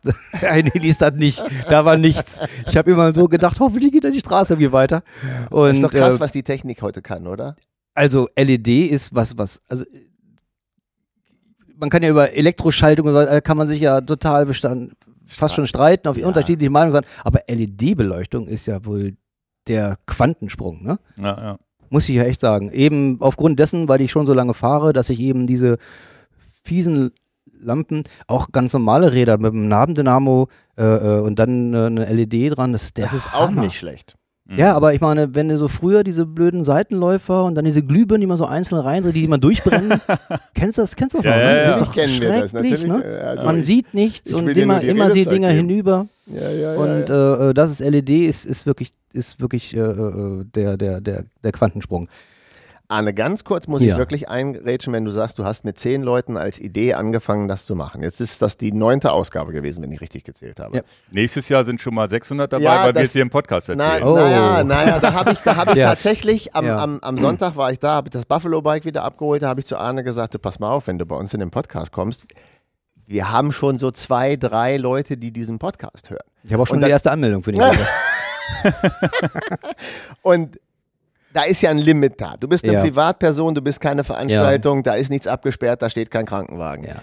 Was willst du denn den Leuten jetzt hier mitgeben? Das ist zwar schön, aber viel Platz für mehr als 200 haben wir nicht. Ja, ist tatsächlich so. Also ich habe auch öfter hin und her überlegt. Äh, auch jetzt mit meinen engsten Freunden, die schon immer dabei sind, geredet. Ähm, viele waren skeptisch, ob überhaupt 200 Leute, ob das überhaupt gut ist. Aber die 200 Leute waren kein Thema. Die hast du am Anfang auf dem Haufen, musst zusehen, dass du die auf die Straße kriegst. Mhm. Das ist eine Sache, du darfst eben nicht alle auf einmal loslassen, weil wenn natürlich eine 50er-Gruppe losfährt, die fährt dann ja auch immer weiter, weil in dem, Pool kann sie immer weiterfahren. Und wir starten halt Samstagmittag und da hast du noch Verkehr, ne? Ja, ja. Da sind die noch. Ist ja noch ein, noch ein Einkaufstag, Genau. sag ich mal. Ne? Und gerade der Anfang, da hast du auch so ein paar Kurven bei, also das sind ja keine, zu- zum Fahren kein Problem, aber zu überholen ist es halt problematisch. Mhm. Also wenn du da so einen durchgeknallten Autofahrer hast, der unbedingt um, ähm, naja, so eine Ja, Gruppe ja. noch überholen muss, das, das sind so Dinge, die ich mir echt, egal wie, nicht überhol, äh, vorstellen möchte, unabhängig davon, ob ich jetzt dafür verantwortlich wäre oder nicht. Aber du bist ja gedanklich bist ja immer dafür verantwortlich. Wir sind ja alle auf wir der haben, Straße unterwegs. wir haben einen wissen Unfall genau. gehabt, jemals in den ganzen Jahren, da ist jemand gestürzt, also Vorderrad, dann Hinterrad, der Klassiker und dann hat er sich den Oberschenkelhals gebrochen. Ähm, und das tut mir dann auch schon eben in der Seele weh, weil das meine Veranstaltung war, wo halt ein Mhm. Unfall war. Ja. Obwohl das mit der meiner Veranstaltung nichts zu tun hat im, im dem Sinne. Kann dir im Aber, Training auch äh, passieren. Aber was ich von allen, ausnahmslos von allen als Rückmeldung immer kriege, ist dieses echt familiäre. Das klingt jetzt immer so ein bisschen kitschig, Mhm. aber du hast es ja, du warst ja jetzt äh, sozusagen unvorbereitet mal da. Also meine Und- Anmeldung für nächstes Jahr hast du auch aufgrund dessen, dass es so familiär war. Es ist wirklich, Ich würde, ich, das wäre so ein Ding, da würde ich auch sagen, na gut, fährst du mit ein paar Kumpels, dann fahre ich vielleicht mal ein paar Runden mit denen, dann fahre ich ein paar alleine, dann habe ich vielleicht mal Bock Leute, schnell genau. und Ja. Ich hoffe, langsam. das Buffalo Bike ist wieder dann, da. dann, dann trinke ich, trinke ich mal einen Kaffee. Ich würde wahrscheinlich noch nicht mal mit dem großen Pulk losfahren wollen. Ich würde dann sagen, na Genau. lass die erstmal losfahren und ich suche mir meine zehn Mann, mit denen ich fahre. Und das haben auch viele so gemacht. Genau. Ich habe die ja auch, ich war ja in der Ja. zweiten Runde. Jonas Deichmann hatte ja die erste Runde, dann war ich in der zweiten. Da waren viele Leute, die gesagt haben, ach, ich habe die erst mal fahren lassen. Ja, ja, Mach genau. doch nicht so einen Stress. Ja. Ich würde die Videokamera mit einem schönen Film drüber machen. Also einfach, weil ich genau Ja, das ja, Gefühl ja. habe, kein Stress. Also ist ja egal, wie viel Kilometer. Aber das Es Schöne ist ja- du, du musst ja nicht Ja. 500 Kilometer schaffen in 24 Stunden, weil du fährst einfach so, wie du Bock hast. Aber es ist ja wiederum kein ADFC Seniorenausflug gewesen. Nee, nee. Der arme ADFC jetzt hier. Machen die nur Seniorenausflüge? die kommen jetzt schon mal nicht mehr in unseren Podcast. Der, pardon, das war jetzt vielleicht der falsche Aufhänger, so, so war das. Aber, Aber äh, aber, aber wichtig, ich finde schon, schon äh, wichtig dabei, ähm, also zum Beispiel, ich mache das sowieso generell vorrangig, weil ich selber mitgefahren bin. Ich bin jedes Jahr natürlich selber mitgefahren und Ja. habe natürlich auch immer eigene Ziele, die ich immer alle schön verbockt habe, also wie es sich gehört. Mhm. Aber du bist ja auch so entspannt, dass du immer mal hier und rechts und links quatscht. Also du Ja, kannst das ja hat- gar nicht sagen, ich ja, das hat mal. dieses, ich, ich hatte mir endlich mal vorgenommen, dieses Jahr endlich die 600 Kilometer zu knacken und das war to- total unsinnige Idee. Mhm. Ähm, Dieses weil, Jahr. Dieses Jahr, weil man kann halt eben nicht äh, diese Veranstaltungen immer so im Kopf haben. Dann habe ich ja noch drei Runden auf dem Buffalo Bike gedreht Ja, du und dann noch in 600, das 85, kannst du komplett ticken. Aber was ich eben, äh, was ich schon mich jetzt auch ein bisschen stolz macht, ist halt, der Sieger dieses Jahr kam ja extra aus Bonn Krass. zu uns und ist 833 Kilometer gefahren. 49 Runden.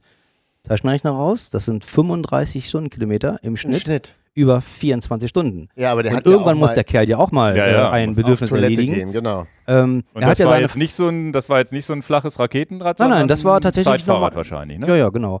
Ähm, und der hatte, der war äh, ähm, zur Mitte hat er noch nicht mal geführt. Ach. Weil ähm, der, ich glaube, Philipp, ich hoffe, ich sage jetzt das Falsche, Philipp Thelen, glaube ich, der ist, äh, den habe ich nur mit 31 Runden aufgeschrieben. Ähm, da musste ich bei ihm nochmal nachfragen. Äh, wir müssen ja gleich nochmal klären, wie wir die Runden erfasst haben. Das ist ja, Ja, ja. auch eine sehr spezielle Geschichte. Aber da, das konnte ich nicht, nicht so klar erkennen. Und dann hat er mir geschrieben, ja, ich bin ja nur 14 Stunden gefahren. Meine ich, ja, aber da stehen 31 Kilometer, 33 Runden. Geht doch gar nicht. Doch, doch, doch, ist, ist schon so. Bin 31 Runden, 527 Kilometer nach 14 Stunden. Okay, dachte ich. Äh, das, Das, war, das, der, das war der würde schnell. ja den Weltrekord brechen. Naja, das, dafür reicht's dann nicht. Aber so, äh, er hatte ja schon 14 Stunden, also bei Ja, 12 ja. wäre es dann so. Ja. Aber so trotzdem schon hammerschnell. Er war zu dem, zu dem Zeitpunkt, hat er noch geführt, ist dann mit, ich glaube, Kniebeschwerden ausgestiegen. Auf jeden Fall hatte, hatte er Probleme und musste dann raus nach 14 Stunden. Ähm, also haben die sich tatsächlich zu zweit da quasi Gebettelt. die, die Kante gegeben. Sind die Ähm, zusammengefahren auch? Wahrscheinlich, ne? Ja, ja, ja. Ich, die sind ja öfter an uns vorbeigeschossen. Das war ja, das ist, meine, das fällt ja schon auf, ne? Na klar. Ähm, wir sind ja auch, ich bin, das ist das, was ich meinte, ich habe denselben Fehler wie jedes Jahr gemacht. Die ersten, die ersten 300 Kilometer fährst du dann mit dem 34er Schnitt. Und irgendwann, Dann sind, kommt die, der Mann mit dem irgendwann sind die Körner einfach mal weg. Ja, ja. Also du hast ja nicht, äh, also man wird dann einfach Aber die müde. muss man auch erst mal schaffen, 300 Kilometer mit dem 34er Schnitt davon mal. Naja, aber die bin ich ja noch auch nicht, also das musst du ja so, so äh, zugeben, da bin ich halt auch nicht alleine gefahren. Ja, ja, da fährst du halt in so einer kleinen das Gruppe ist mit. klar. Ja, ja. Und ähm, naja, ich wollte erzählen, also der, der, der, der Tom Ray heißt er aus, aus, aus Bonn, ist da also diese 833 Kilometer gefahren. Dann haben wir ja unseren Local Hero hier, Marian Grassmann aus Langenhagen. Ähm, der hat vor drei Jahren 765 Kilometer gemacht. Unvorstellbar. Die hat er nochmal getoppt. Mhm. Cool. Und Marian ist ja auch jetzt nicht so ein Leistungssportler, ist ganz normal berufstätig, Ja. hat zwei kleine Kinder. Ähm, aber der, der ist ja wirklich so, so krass, der ist dann eben diese 765 dann alleine gefahren. Äh, ähm, wie, die ist ja wirklich alleine gefahren ab Mitternacht, weil dann konnte keiner Keine mehr mit. Mhm. Und ähm, dieses Jahr hat er eben nochmal eine Runde draufgelegt. Er war auch nicht so richtig fit, aber dann fährst du halt auch nur 780. Aber der ist halt eben so, ähm, der ist auch schon mehrfach Paris, Paris, Paris mitgefahren. Ich habe mit ihm im Ziel gechattet, als er ist er nach 55 Stunden ins Ziel gekommen, also zwei Nächte durchgefahren. Und irgendwann sage ich ihm, sag mal, willst du nicht mal schlafen gehen? Jetzt bei Paris-Brest. Ah, ja, Ja. äh, nö, ist doch total super hier, da kommen alle Leute mal rein, total super Stimmung. Und ich, ey, zwei Nächte nicht geschlafen. Alter, das ist Also es gibt Leute, die können einfach das, das, das Mhm. Schlafbedürfnis offensichtlich klack wegschalten. Naja, so, also zurück, 24 Stunden war, äh, das war, das war der zweite, denn äh, also die ersten drei haben alle über 700 Kilometer und das fährst du eben wirklich nur, wenn du da richtig, äh, richtig Und Attacke diese machst. Ne? kleinen Raketenbikes, die schaffen dann über 1000 oder wie? Ja, der Rekord bei uns ist 974. Okay. Dieses Jahr sollte wohl auch irgendwie 1000 an. Ich krieg das ja so ein bisschen mit. Ähm, das ist ja so eine Community. Äh, da gibt's natürlich auch da Foren, wo die sich immer austauschen. Und da bin ich ja auch äh, als äh, User Brelinger Riese äh, mit drin. Und ähm, äh, naja, da gibt's halt auch, gibt's natürlich auch Heißdüsen dabei. Ähm, und es gibt eben die, die sagen, ja, wir fahren erstmal drei Runden und dann gibt's auch mal einen Kaffee. Ja, Das ist ja. doch genau äh, richtig so. Um 17 Uhr gibt's da dann die Nudeln. und, ähm, und abends, dieses Jahr ist es einfach zu warm gewesen, weil eigentlich gibt's ja immer einen Feuerkorb. Und das, echt- das, das klingt jetzt so kitschig, aber es ist total phänomenal. Wenn dann nachts ein Feuerkorb brennt, sitzt du dann mit dem Feuerkorb. Ab und zu kommt da einer aus der Dunkelheit mal kurz mal kurz vorbeigefahren. Haben wir alle mal so ein bisschen, durchgewaschenes Gesicht. genau, und dann holen sie was zu trinken, überlegen, oh, fahre ich noch auf, ah, komm, ich fahre noch eine Runde. Zack, ist er wieder weg in der Dunkelheit. Mhm. Das ist so eine ganz, ganz äh, äh, ähm, faszinierende Atmosphäre einfach. Und das ist das, worauf wir kamen. Das ist tatsächlich dann, ähm, das ist jetzt nicht eine große Familie, aber es ist tatsächlich so, ähm, die Leute, die tatsächlich nur 200 Kilometer fahren, äh, sind da im Grunde genommen genauso mit dabei wie die 800. Okay, die 800er, die siehst du natürlich aber nur auf der Strecke. Die Mhm. kommen in der Regel nicht rein. Die haben ihre Verpflegung an der, an der Strecke. Da Ähm, geht's ja um jeden Meter. ist tatsächlich so. Also von denen kriegst du eben nur unterwegs was mit. Äh, Aber sind die gekommen, weil sie gesagt haben, die Strecke ist so optimal, mit nur rechts abbiegen und, und keine, also 60 Höhenmeter? Naja, ich könnte jetzt sagen, es hat sich rumgesprochen, wie schön das bei uns ist. ähm, aber ich, nee, also tatsächlich, äh, ähm, also ein paar, also ich habe ihn gefragt, wie kommst du dann drauf, hierher zu kommen? Und das hat er halt irgendwie gehört, wie auch immer.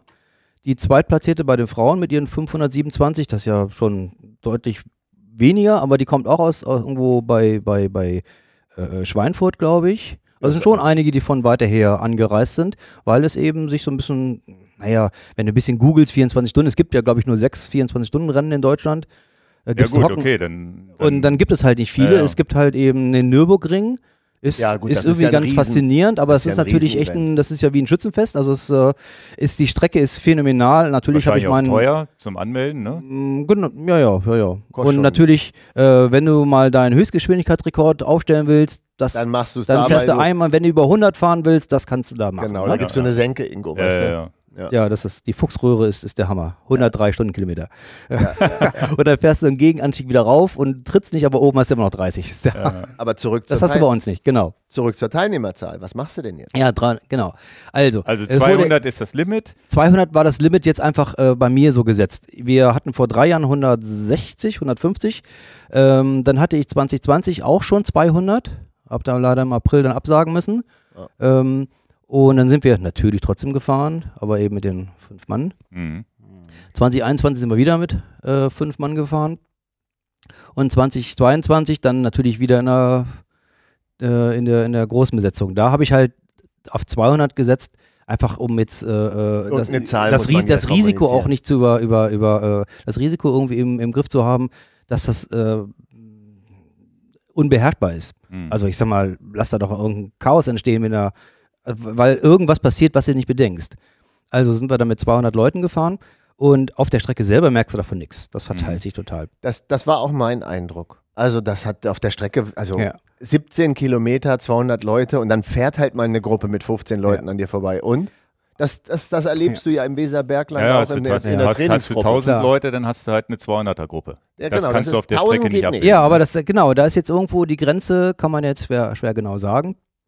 Ja. Aber ähm, also ich bin jetzt der, äh, der, der nächste Punkt, wenn es immer mehr werden würde, ist natürlich, dass das dann dieses familiäre Verloren ähm, geht. auch ein bisschen verloren geht. Also familiär klingt irgendwie jetzt ein bisschen doof. Ja, ne? das- Ich was- weiß, was- kein, Aber was ist ich gar- find, ah, nein, nein, also ernsthaft jetzt? Das brauchst du nicht sagen. Ich verfechte, also das ist genau der Grund, warum Ingo und Dan sagen, ja, wir kommen vorbei. Also es ist Also ja, genau das, ja. ja. aber lass Also, und es ist vielleicht gar nicht so nur das familiäre, sondern es ist so ein bisschen wie bei einer Vereins-RTF, habe ich so ein bisschen das Gefühl, von der Gemischtheit der Menschen, die da rumlaufen. Also das ist das. das kann sein. Und es geht halt und wirklich die- 24 Stunden. Es Genau, mit, also mit, mit abends in die Nacht rein, was, morgens was mir raus. aufgefallen ist, dass da eben nicht, was weiß ich, wie bei so einem Ironman, nur alle, alle drahtig, alle, Ja. alle voll Heißsporne, sondern dass es so schön gemischt war. Von alt bis jung, Mann bis Frau und, und dick bis dünn, also alles, Genau. alles dabei. Alle Arten von Fahrräder, von teuer bis günstig. Also, also Mhm. es ist am Ende so und, und von, von spacig bis, bis, bis zum, zum fast normalen Tourenrad, was da fährt, oder vielleicht ja, drei, drei, mit- drei Tourenräder waren. Wollte Ja. ich gerade sagen, sind ja normale Tourenräder mit. Genau, Ja, und wo, ja. Ich, wo ich sage, das, das ist das, was ich so sympathisch finde, dass es sozusagen so, so wirklich jedermann ist. Aber die normalen Jedermann-Renner, Rennen, die es so gibt, ist halt nicht mehr jedermann, da sind schon, das Ja. ist schon eine andere Liga, ne? Da ist halt ein überwiegender Teil von Leuten, die wirklich Radsportler sind oder wie auch immer Rennradfahrer. Hier war es so, also sind ja auch Gravelbikes gefahren mit dicken Reifen, auch ein Kunde von uns, schöne Grüße, mit dem ich da noch gesprochen habe, mit seinem Open Wide.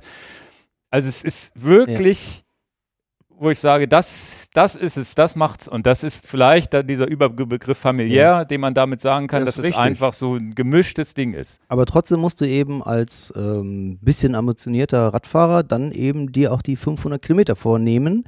Musst du nicht. Aber wenn du die vornimmst, das ist dann eben, das ist schon Sport. Also, ähm, Ja, ja. das ist jetzt eben keine ähm, was Ich ist die Alternative zum äh, ähm, Wir nehmen nicht mehr den ADFC hier, den bashen wir jetzt. und, und ähm, also es sind, glaube ich, ich habe ja gestern die, die Ergebnisse zusammengeschrieben. Ähm, es haben ja 23 Leute, glaube ich, waren es, die 600, nee, bin ich durcheinander, glaube ich. Also äh, bis zu 20 Leute, die mehr als 600 Kilometer gefahren sind. Hm. Ich meine, 600 Kilometer ist schon. ja, unsere was. längste Fahrt war 550, Ingo, darfst Ja. du nicht Bei vergessen. 600 ist auch meiner Ansicht nach Knapp die Grenze unter dessen. 24 Stunden. Ja.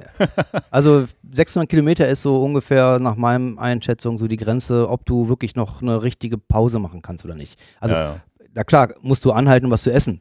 Aber ähm, du musst dann zusehen, dass du noch weiter kannst nicht eine Stunde Weil- sagen. weil du sonst zu auch viel Zeit verdödelst. Ja, ja. Genau. Und äh, 600 Kilometer haben dann eben schon viele und die 500 haben, glaube ich, das waren schon 60 Leute. Also, äh, also Es vorrangig, vorrangig wurde da schon richtig gefahren.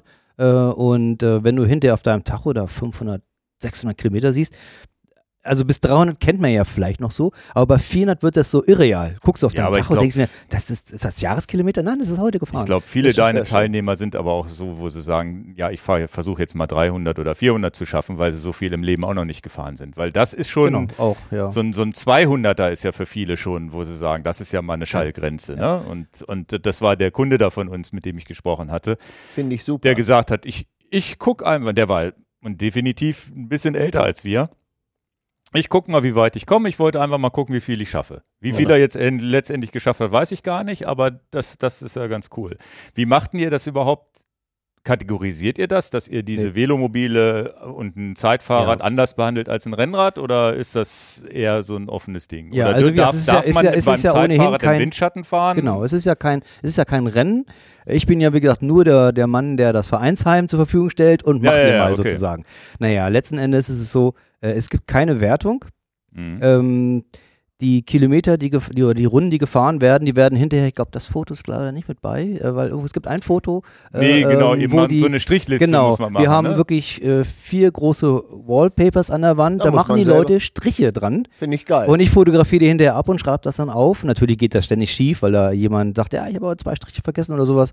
Aber grundsätzlich ähm, melden die Leute ihre gefahrenen Kilometer einfach auf dem, auf dem Zettel zurück.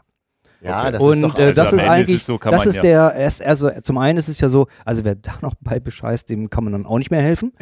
äh, und ähm, es geht ja auch, also ich schreibe das dann nachher zusammen, das habe ich halt gemacht. Und dann gibt es eine Liste, da stehen dann eben die Runden und Kilometer der, der, der Fahrer drauf. Äh, da steht auch keine Platzierung drauf, also musst du äh, schon durchzählen. Kann man dir denn auch einfach den, den Kilometerstand vom Garmin abschreiben und dahin schreiben oder muss es, müssen es die Striche sein? Frei ist die Welt. Also Okay. äh, ähm, da steht einfach nur irgendwie eine Zahl. Es gibt ja auch viele, die nur am Ende eine Zahl geschrieben haben. Es gibt welche, die schreiben, die schreiben Protokoll auf. Um 22 Uhr haben so und so viel und so weiter. Also- Gibt's alles. Also frei, freie Wahl. Es geht nur darum, also die Aussage war, äh, wir, wir, wir messen, ich messe keine Zeit. Ja. Ich hatte mich mal erkundigt, was so ein, was so was kosten würde. Ist ja- es ist aber, es ist, es ist der, der Mehrwert ist einfach nicht da. Verliert ja auch schon wieder den Charme dann. Genau. Genau. Und ähm, jetzt wird das eben aufgeschrieben. Ich, ich, ich schreibe das zusammen. Ähm, ich selber habe es jetzt unterschieden zwischen Rennrad, die, die Velomobile sind einfach sozusagen in einer separaten Wertung drin. Die fahren im Schnitt auch mehr natürlich, weil sie auch deutlich schneller sind. Mhm. Die fahren ja locker mal 50. Ja, ja. Äh, äh, und ähm, das heißt, es gibt also eine Liste mit den äh, Rennradfahrern und Fahrerinnen, natürlich, also Männer und Frauen getrennt sozusagen, in der Liste zumindest. Und äh, dann gibt es die Velomobile. Ähm, und aber auch da steht, wie gesagt, keine, keine Nummerierung davor. Also wenn man jetzt wissen will, ob man Acht oder Neunter geworden ist, dann muss man schon selber durchzählen. Ja, also das geht- ist ja jedem freigestellt. Geht es nicht den meisten Leuten? Ich will hier mal eine richtig hohe Kilometerzahl auf meinem Tacho sehen. Ja, ich wollte damit nur aus, aus Ne? wollte damit nur aussagen, äh, es ist halt keine Ergebnisliste im dem Sinne. es Ja, stehen, ja. Die, es stehen einfach die Kilometer untereinander, sortiert nach äh, den, Sehr der den meisten Kilometer hat, steht ganz oben. Und äh, da gab es halt auch keine Pokale, keine äh, äh, keine Finisher-Shirts, kein nix. Keine äh, wir haben jetzt kein gar nichts. es gibt, Aber es gibt seit weiß, zwei Jahren, es genau, es, Ja, es ja, gibt ja. seit zwei Jahren, oder jetzt ich äh, seit zwei Malen, also das, das letzte Mal war ja nur drei Jahre her. Äh, wir haben bei uns im Dorf, äh, ähm, Breling ist ja ohnehin so ein total kreatives Dorf und da wohnt unter anderem auch eine, eine, eine freie Künstlerin, äh, äh, Agatha Malek, die malt halt und ähm, die hat sozusagen von mir eine Auftragsarbeit gemacht. Sie hat eben den Brelinger Berg, Radfahrer, in diesem, diesem, diesem Jahr war es mal Nacht, letztes Mal war es tagsüber, tagsüber, aber sie hat eben ein Bild gemalt, äh, wo die drei Punkte Brelinger Berg, Radfahrer, Nacht drauf sind. Äh, das Ganze im Rahmen steht halt drauf, Sieger, 24 Stunden Radmarathon äh, und das ist der Pokal für den Sieger und natürlich für die Siegerin. Die muss man ja einfach mal auch erwähnen. Habe ich die Damen habe ich da noch ganz ver vergessen. Äh, Hanna ist ja jetzt also Hanna Deuring auch ehemals Wedemark heute in Hannover von Hannover 96. Ist das dritte Mal jetzt Rekord gefahren sozusagen 653 Kilometer. Das ist ziemlich Kann man mal machen, Kann man mal Weil machen. die ist vor drei Tagen ist sie 23 geworden. Also äh, äh, das ist schon der Hammer, was, was die da so abgespielt. Die ist auch durchgefahren. Mhm. Ähm, das ist schon, schon der Hammer. Die hat halt eben auch das zweite Bild schon, äh, da kann sie jetzt äh, neben das vorherige hängen. Und ähm, ja, bei Damen hatten wir auch, wären 25 Frauen dabei. Mhm. Kann jetzt nicht einschätzen, ob das viel oder wenig. Ich fand's gut, also äh, gut sowieso, aber so von der von der Zahl. Äh, ähm, ich kenne so die Vergleichswerte nicht, aber es waren halt, ich sag jetzt mal so, deutlich Frauen da. Finde ich auch gut. Also es Mhm. war jetzt nicht so eine so eine äh, äh, Männerdomäne, wo die alle ihre ihre äh, neuesten Räder gezeigt haben, sondern es war eben echt eine schöne schöne Mischung. Okay. Und bei den Frauen eben auch äh, dieses, dieses Jahr eben, okay, Hanna mit 654 Kilometern oder 53, nee, 663 waren es sogar. Ja, ja. Ähm, und dann waren drei Frauen mit 527. Die haben also alle drei die exakt selbe Rundenzahl. Die sind aber jetzt aber kein Rennen gefahren. Ich weiß gar nicht. Sind die zusammengefahren vielleicht oder was Zufall? Ja, ich, ich, ich zähle dann auch eine ganze Runden. Ja. Und dann wird die eine oder andere mal früher oder äh, später äh, fertig geworden sein, weil alle drei kommen aus verschiedenen Orten. Das, die eine kommt immer aus Schweinfurt, Mhm. ähm, eine aus Garbsen und eine aus, ich hab's vergessen. Mhm. Und ähm, naja, ich wollte damit nur sagen, 527 Kilometer, ähm, das ist schon nicht, nicht so ganz. Muss äh, man wenig, erst mal ne? abliefern. Ja, ja, ja. ja. Und es war warm. Und es war sehr warm. Ja, ja, ja. ja, ja, ja. Ja, ja. Also das macht einem ja auch ein bisschen zu schaffen tagsüber. ist ja wahrscheinlich gar nicht, da habe ich ja auch gedacht, so, wo ich die gesehen habe, hat da tagsüber und da ein bisschen geguckt habe und auch gedacht, eigentlich wäre es ja schlau, lieber in die Nacht, nachts mehr zu fahren als tagsüber bei so einer Hitze, ne? Ja, ja. Ähm, es war auch so, auf der Gegengraden war es noch wärmer, weil du durch die Weizenfelder gefahren bist. Was ja, vielleicht kommen die gleich Bilder gleich wieder, äh, ähm, optisch ja toll war. Wir sind ja durch diese Weizenfelder durch. Das ist ja ohnehin auch eine, eine Runde, 17 Kilometer, die ist auch total schön. Das ist ja wirklich eine schöne Runde. Wenn man da wohnt, würde ich das wahrscheinlich als Feierabendrunde Ja, ja. abfeiern. Genau. Und ähm, das war durch die Weizenfelder, durch war es noch wärmer als in den anderen Passagen. Ähm, und nachts, na gut, das ist ja aber der Haupt, ich sag mal, jetzt muss man ja langsam mal sagen, warum es so geil ist, sowas zu fahren, ist tatsächlich eben, du fährst da so lange, bis es dann irgendwann anfängt zu dämmern und irgendwann geht echt na, es wird ja nie richtig dunkel tatsächlich. Selbst bei uns wird es nie richtig dunkel, aber Mhm. klar, du hast dann da so drei Stunden, hast du mal wirkliche Dunkelheit, wo du die, am Horizont immer nur so sehen kannst, wo die Sonne irgendwann mal kommen würde. Und dieses Jahr haben wir tatsächlich sowohl einen Sonnenuntergang gehabt, als auch einen Sonnenaufgang gehabt. Manchmal, haben, manchmal war es einfach nur, Mhm. wurde es einfach nur dunkler. Ja, ja. Aber das ist schon, das ist schon ein geiles Gefühl, wenn du in die Nacht reinfährst Mhm. Äh, und dann so lange fährst, bis dann irgendwann die Sonne wieder Das hatten rauskommt. wir ja bei Trondheim Oslo, wo es Das war natürlich noch weniger dunkel wurde, aber wurde dann durch so eine, so, ein, so, ein, so eine rote Dämmerung gefahren, bis die ja auch viel, Ja, ja, viel klar. länger dauert als War im doch Winter. unser Highlight, oder nicht? Ja, ja. Das war Also das, das ist schon, das ist schon sehr, sehr äh, ähm, nachhaltig beeindruckend, ne? Arne, was nimmst du als Aufwandsentschädigung? Ich würde jetzt denken, du nimmst eine Aufwandsentschädigung. Ja, ja, also die Leute zahlen Startgeld, Mhm. klar. Ähm, das waren bisher immer so um die 30, 35 Euro. Das gibt's, das muss ich deswegen fragen, weil ich das weiß, Ja. damit die Leute klar sind, mit wie wenig Geld man dieses Ja. auf die Beine stellt. Das ist ja nicht Ja. zu glauben. Also ich habe, ja, diese 35 Euro waren bereits inklusive Verpflegung, also das ist ein Selbstschmiererbuffet, du musst dir selbst deine Brötchen schmieren. äh, und es gibt halt nur Cola. Begriff muss ich nochmal Selbstschmiererbuffet. Ja, ist so. Ja, weil jemand, der dir Das ist das Codewort für den Pod- Podcast Selbst- heute. Selbstschmierer- Selbstschmierer-Buffet ist Naja, und dieses Codewort. Jahr hatte ich mir ein bisschen in den Kopf gesetzt, ähm, man sieht es ja gerade hier. Und hier Jonas es- Seichmann. Nein, nein, Jonas. nicht Jonas Seichmann, sondern. Aber diese Mütze, ah, Ja, also, ich meine eigentlich, da bin ich ja schon ein bisschen stolz drauf. Also, ich, äh, ich, ich finde eben äh, diese, diese, diese Startnummern auf der, auf der Kappe sind ja ähm, so, ein, so ein Markenzeichen der Ultralangstreckenrennen. Mhm. Naja, und jetzt dachte ich, kann man sich schon mal ein bisschen so in diese, äh, in diese Szene da reinschleimen, indem man solche, solche Mützen macht. Ähm, Ja, ja, fand ich auch richtig cool, ja. Ich und die sind auch wirklich, man, du siehst ja auch die, die Leute, die eigentlich so eine Mützen äh, äh, nicht beim Radfahren tragen, äh, die, sie, waren, sie sind wirklich viel getragen worden. Ich habe auch ja, viele. Hier auch. Genau. ja, Ja, ein lustiges Foto im Hintergrund, wo man gar kein Gesicht sieht. Für ja, die, und dann habe ich halt zuhören. tatsächlich, ich bin vor drei Jahren mal in Italien so ein, so ein, so ein 300 Kilometer äh, ähm, Rennen gefahren und da gab es halt auch Mützen ähm, und da habe ich über die Veranstalter da eben dann gefragt, wo habt ihr die her, Mhm. hab dann Kontakt mit dem, mit dem Hersteller, die sind aus Italien. Ja, und dann haben die mir die Mütze eben so gemacht, wie ich sie so vorgeschlagen, haben sie mir ein paar noch, noch, noch, noch ein bisschen was Gegenvorschläge gemacht. Wir haben ja den, das Logo drauf. Ich finde ja das Logo eigentlich total geil. Darf ich die Geschichte vom Logo noch erzählen? Natürlich. Ja. Ja, also ein Podcast ist no limit. Also, hier. weil äh, das ist ja jetzt das überall, äh, ähm, also das, das 24-Stunden-Logo ist halt entstanden. Der Radfahrer ist der Radfahrer auf den australischen Fahrradschildern. Aha. Also alle Fahrradschilder in Australien, das ist gelb, ein schwarzen Radfahrer drauf. Habe ich halt mal fotografiert auf einer meiner, aus meiner, nicht so, nicht so hässlich wie einer meiner vielen äh, Australien-Touren, die ich Ja. äh, gemacht habe. So, und dann habe ich irgendwann mal, es war abends bei der Familie Deuring, mit der damals 14-jährigen Hanna Deuring, die wir ja gerade schon mal hatten, da gesessen und dachte, ich, ich brauche ein Logo, ich muss irgendwie mal ein Logo haben. Und ich habe ja diesen Fahrradfahrer und dann haben wir da zusammen gesessen, sie mit ihrem Smartphone, wie gesagt, 14, ähm, und dann sagte ich, hier, nimm, nimm, nimm dieses Foto, dann haben sie das, das Gelb eben äh, rausgemacht, äh, zwei Radfahrer hintereinander, das Ganze eben gespiegelt, weil es ja Tag und Nacht ist, deswegen muss der Nacht natürlich noch einen Lichtkegel haben. Ich wollte damit zum Ausdruck bringen, dieses Logo, was mittlerweile eigentlich ähm, ganz cool ist, ist ja ein bisschen unscharf, weil es halt auch nur aus so einem, aus so einem gescannten Ding raus entstanden ist. Also aus, aus einem Foto äh, und dann über eine App irgendwie mal äh, äh, in Schwarz-Weiß gemacht. Und das ist jetzt eben das, was es jetzt einfach immer gibt. Ja. Ähm, und jetzt eben mittlerweile auf einer Mütze drauf ist und jetzt überall rumgetragen wird. Also cool. da muss ich so ein bisschen, äh, keine Ahnung, ist es so eine Mischung aus Eitelkeit und Stolz, dass, so, ein- so, dass das Logo jetzt einfach auch ein bisschen sich so jetzt durchgesetzt hat. Und diese Mütze gab es halt dazu, wir waren bei dem Preisgeld, äh, nee, heißt mal Startgeld.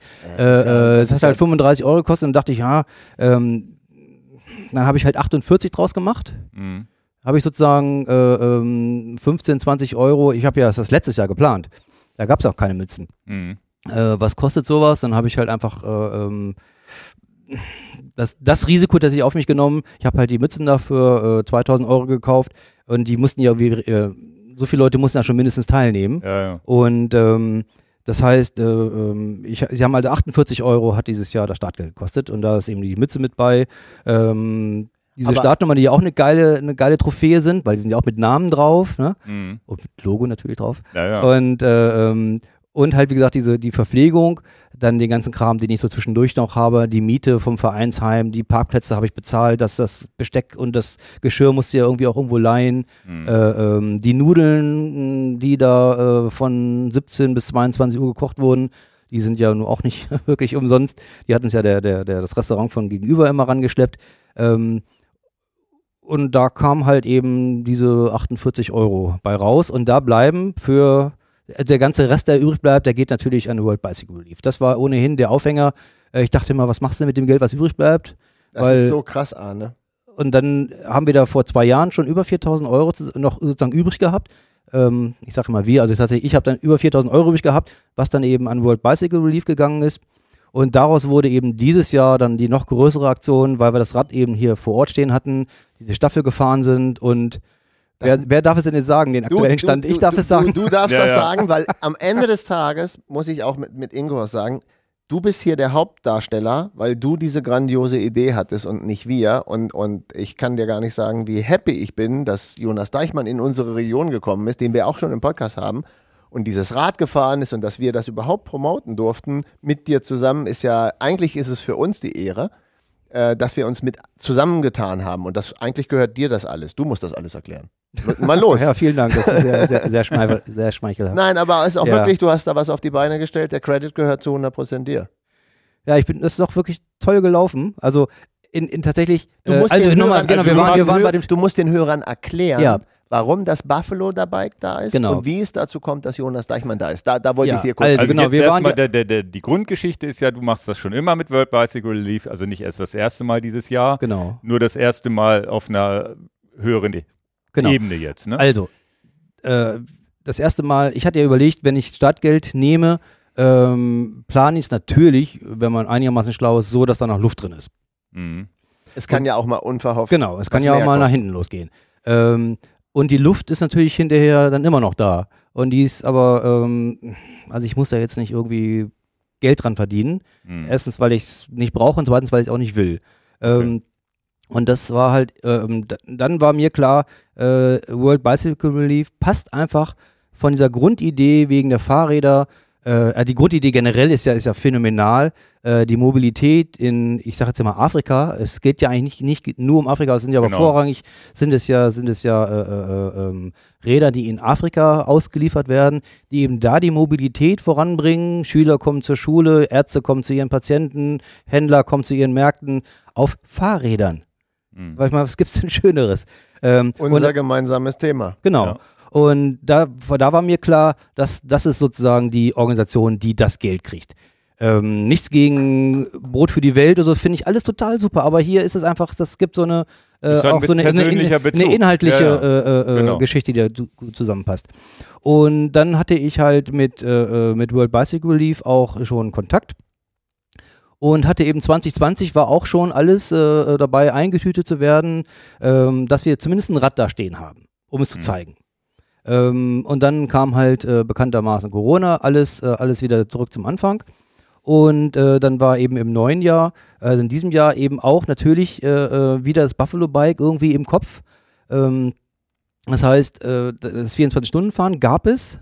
Ähm, dazu gab es auch noch ähm, ähm, am Freitag davor den Vortrag von Jonas Deichmann, der jetzt, wo ich einen gewissen Anteil dran habe. Also ich habe den, also ich habe ihn engagiert sozusagen über die Gemeinde. Also die Erzähl Gemeinde, Wede, die Gemeinde Wedemark ist halt eben Veranstalter äh, und ich habe das sozusagen, ich kenne Jonas, äh, äh, habe ich immer vor ein paar Jahren vor dem großen Hype mal kennengelernt und da äh, habe ich es halt sozusagen damals geschafft. Er war gerade in Mexiko unterwegs, als wir uns da geeinigt haben, äh, ähm, dass er eben zum Vortrag in die Wedemark kommt. Ähm, und dann habe ich ihn äh, dazu äh, ähm, oder ihm vorgeschlagen, ob er nicht Staffelfahrer werden kann für das, äh, für das Buffalo Bike. Weil Und es das, im Prinzip gleich am nächsten Tag ist. ja, genau, ja, Wenn da, er da passte da einfach, ist. da passte wirklich eins, eins aufs andere. Er war ohnehin schon Botschafter für World Bike- Bicycle Relief. Ähm, das Rad stand da, er war da, die 24 Stunden waren da. Da kam zusammen, was zusammengehörte. Mhm. Und ähm, dadurch ist halt eben dieser, äh, dieser Marathon, äh, der Spendenmarathon entstanden. Das heißt also, wir haben die 24 Stunden gehabt und eben wir haben genau dieses Rad da vor Ort gehabt. Kann man es sehen mit der, starten mal von, von, von äh, äh, ach hier ist es ja sogar auch nochmal auf dem Foto drauf. Mhm. Ähm, Jonas hat halt eins. die Startnummer 1 gehabt. Hat man das Thema schon mal nicht, wer kriegt die 1, weil das muss man sich immer überlegen, wer kriegt denn die 1 eigentlich? Habe ich eine ja. schöne Geschichte zu, erzähle ich dir gleich. Und ähm, dann äh, ähm, ist er also dann haben wir sozusagen ihn als, als Staffelfahrer dafür engagieren können. Dann haben sich glücklicherweise die beiden Martins, Martin Schafranski und Martin Brüggemann, äh, äh, mit angeboten, eingeschaltet, wie soll man sagen. Äh, ähm, die hatten selber schon äh, Erfahrung mit dem Rad, hatten selber schon äh, äh, Charity-Aktionen gemacht das ist die Tech-Bikers. Genau, genau. Sind das, ne? Die ja. haben das Rad dann besorgt, also besorgt im Sinne von, es muss ja auch irgendwie her, also irgendwie muss es ja, äh, äh, muss es ja auch physikalisch herkommen. Ja. Wie das dann im Einzelnen läuft, bin ich jetzt gar nicht so im Thema. Mhm. Aber äh, ich hatte mich vorher sozusagen schon mit Bicycle Relief geeinigt, dass ich das Rad kriege, aber da, da, war noch gar nicht klar, wie und wo das laufen kann. Mhm. Und das haben dann die beiden Martins irgendwie, ich sag jetzt mal, äh, äh in die Hand genommen auch nochmal die äh, da so ein bisschen an der Website mit rum zu, äh, rumzubasteln. Ähm, und dann haben wir unser Telefonat geführt. Naja, es, es gab kurzfristig dann von dem einen Martin, Martin Brüggemann, einen Anruf an Ingo. Möchtet ihr nicht an dieser Charity-Aktion mit dem Buffalo Bike teilnehmen? Und da sind uns ein kleines bisschen, naja, da waren wir ganz kurzfristig, natürlich Charity, wir machen ja. da mit, aber was wir ja auch geplant hatten, wir hatten ja unsere eigene Spendenaktion, weil ich gehe ja auch noch auf große Sommertour als Spender. Also die mhm. sollte ja in einem Podcast da die Katze aus dem ja. Sack gelassen werden. Und nun seid ihr 30 Kilometer von Hannover entfernt und dann sind es zwei Charity-Aktionen und wir waren so, okay, jetzt tanzen wir auf zwei Hochzeiten für einen und den gleichen Zweck, nämlich World mhm. Bicycle mhm. Relief rum.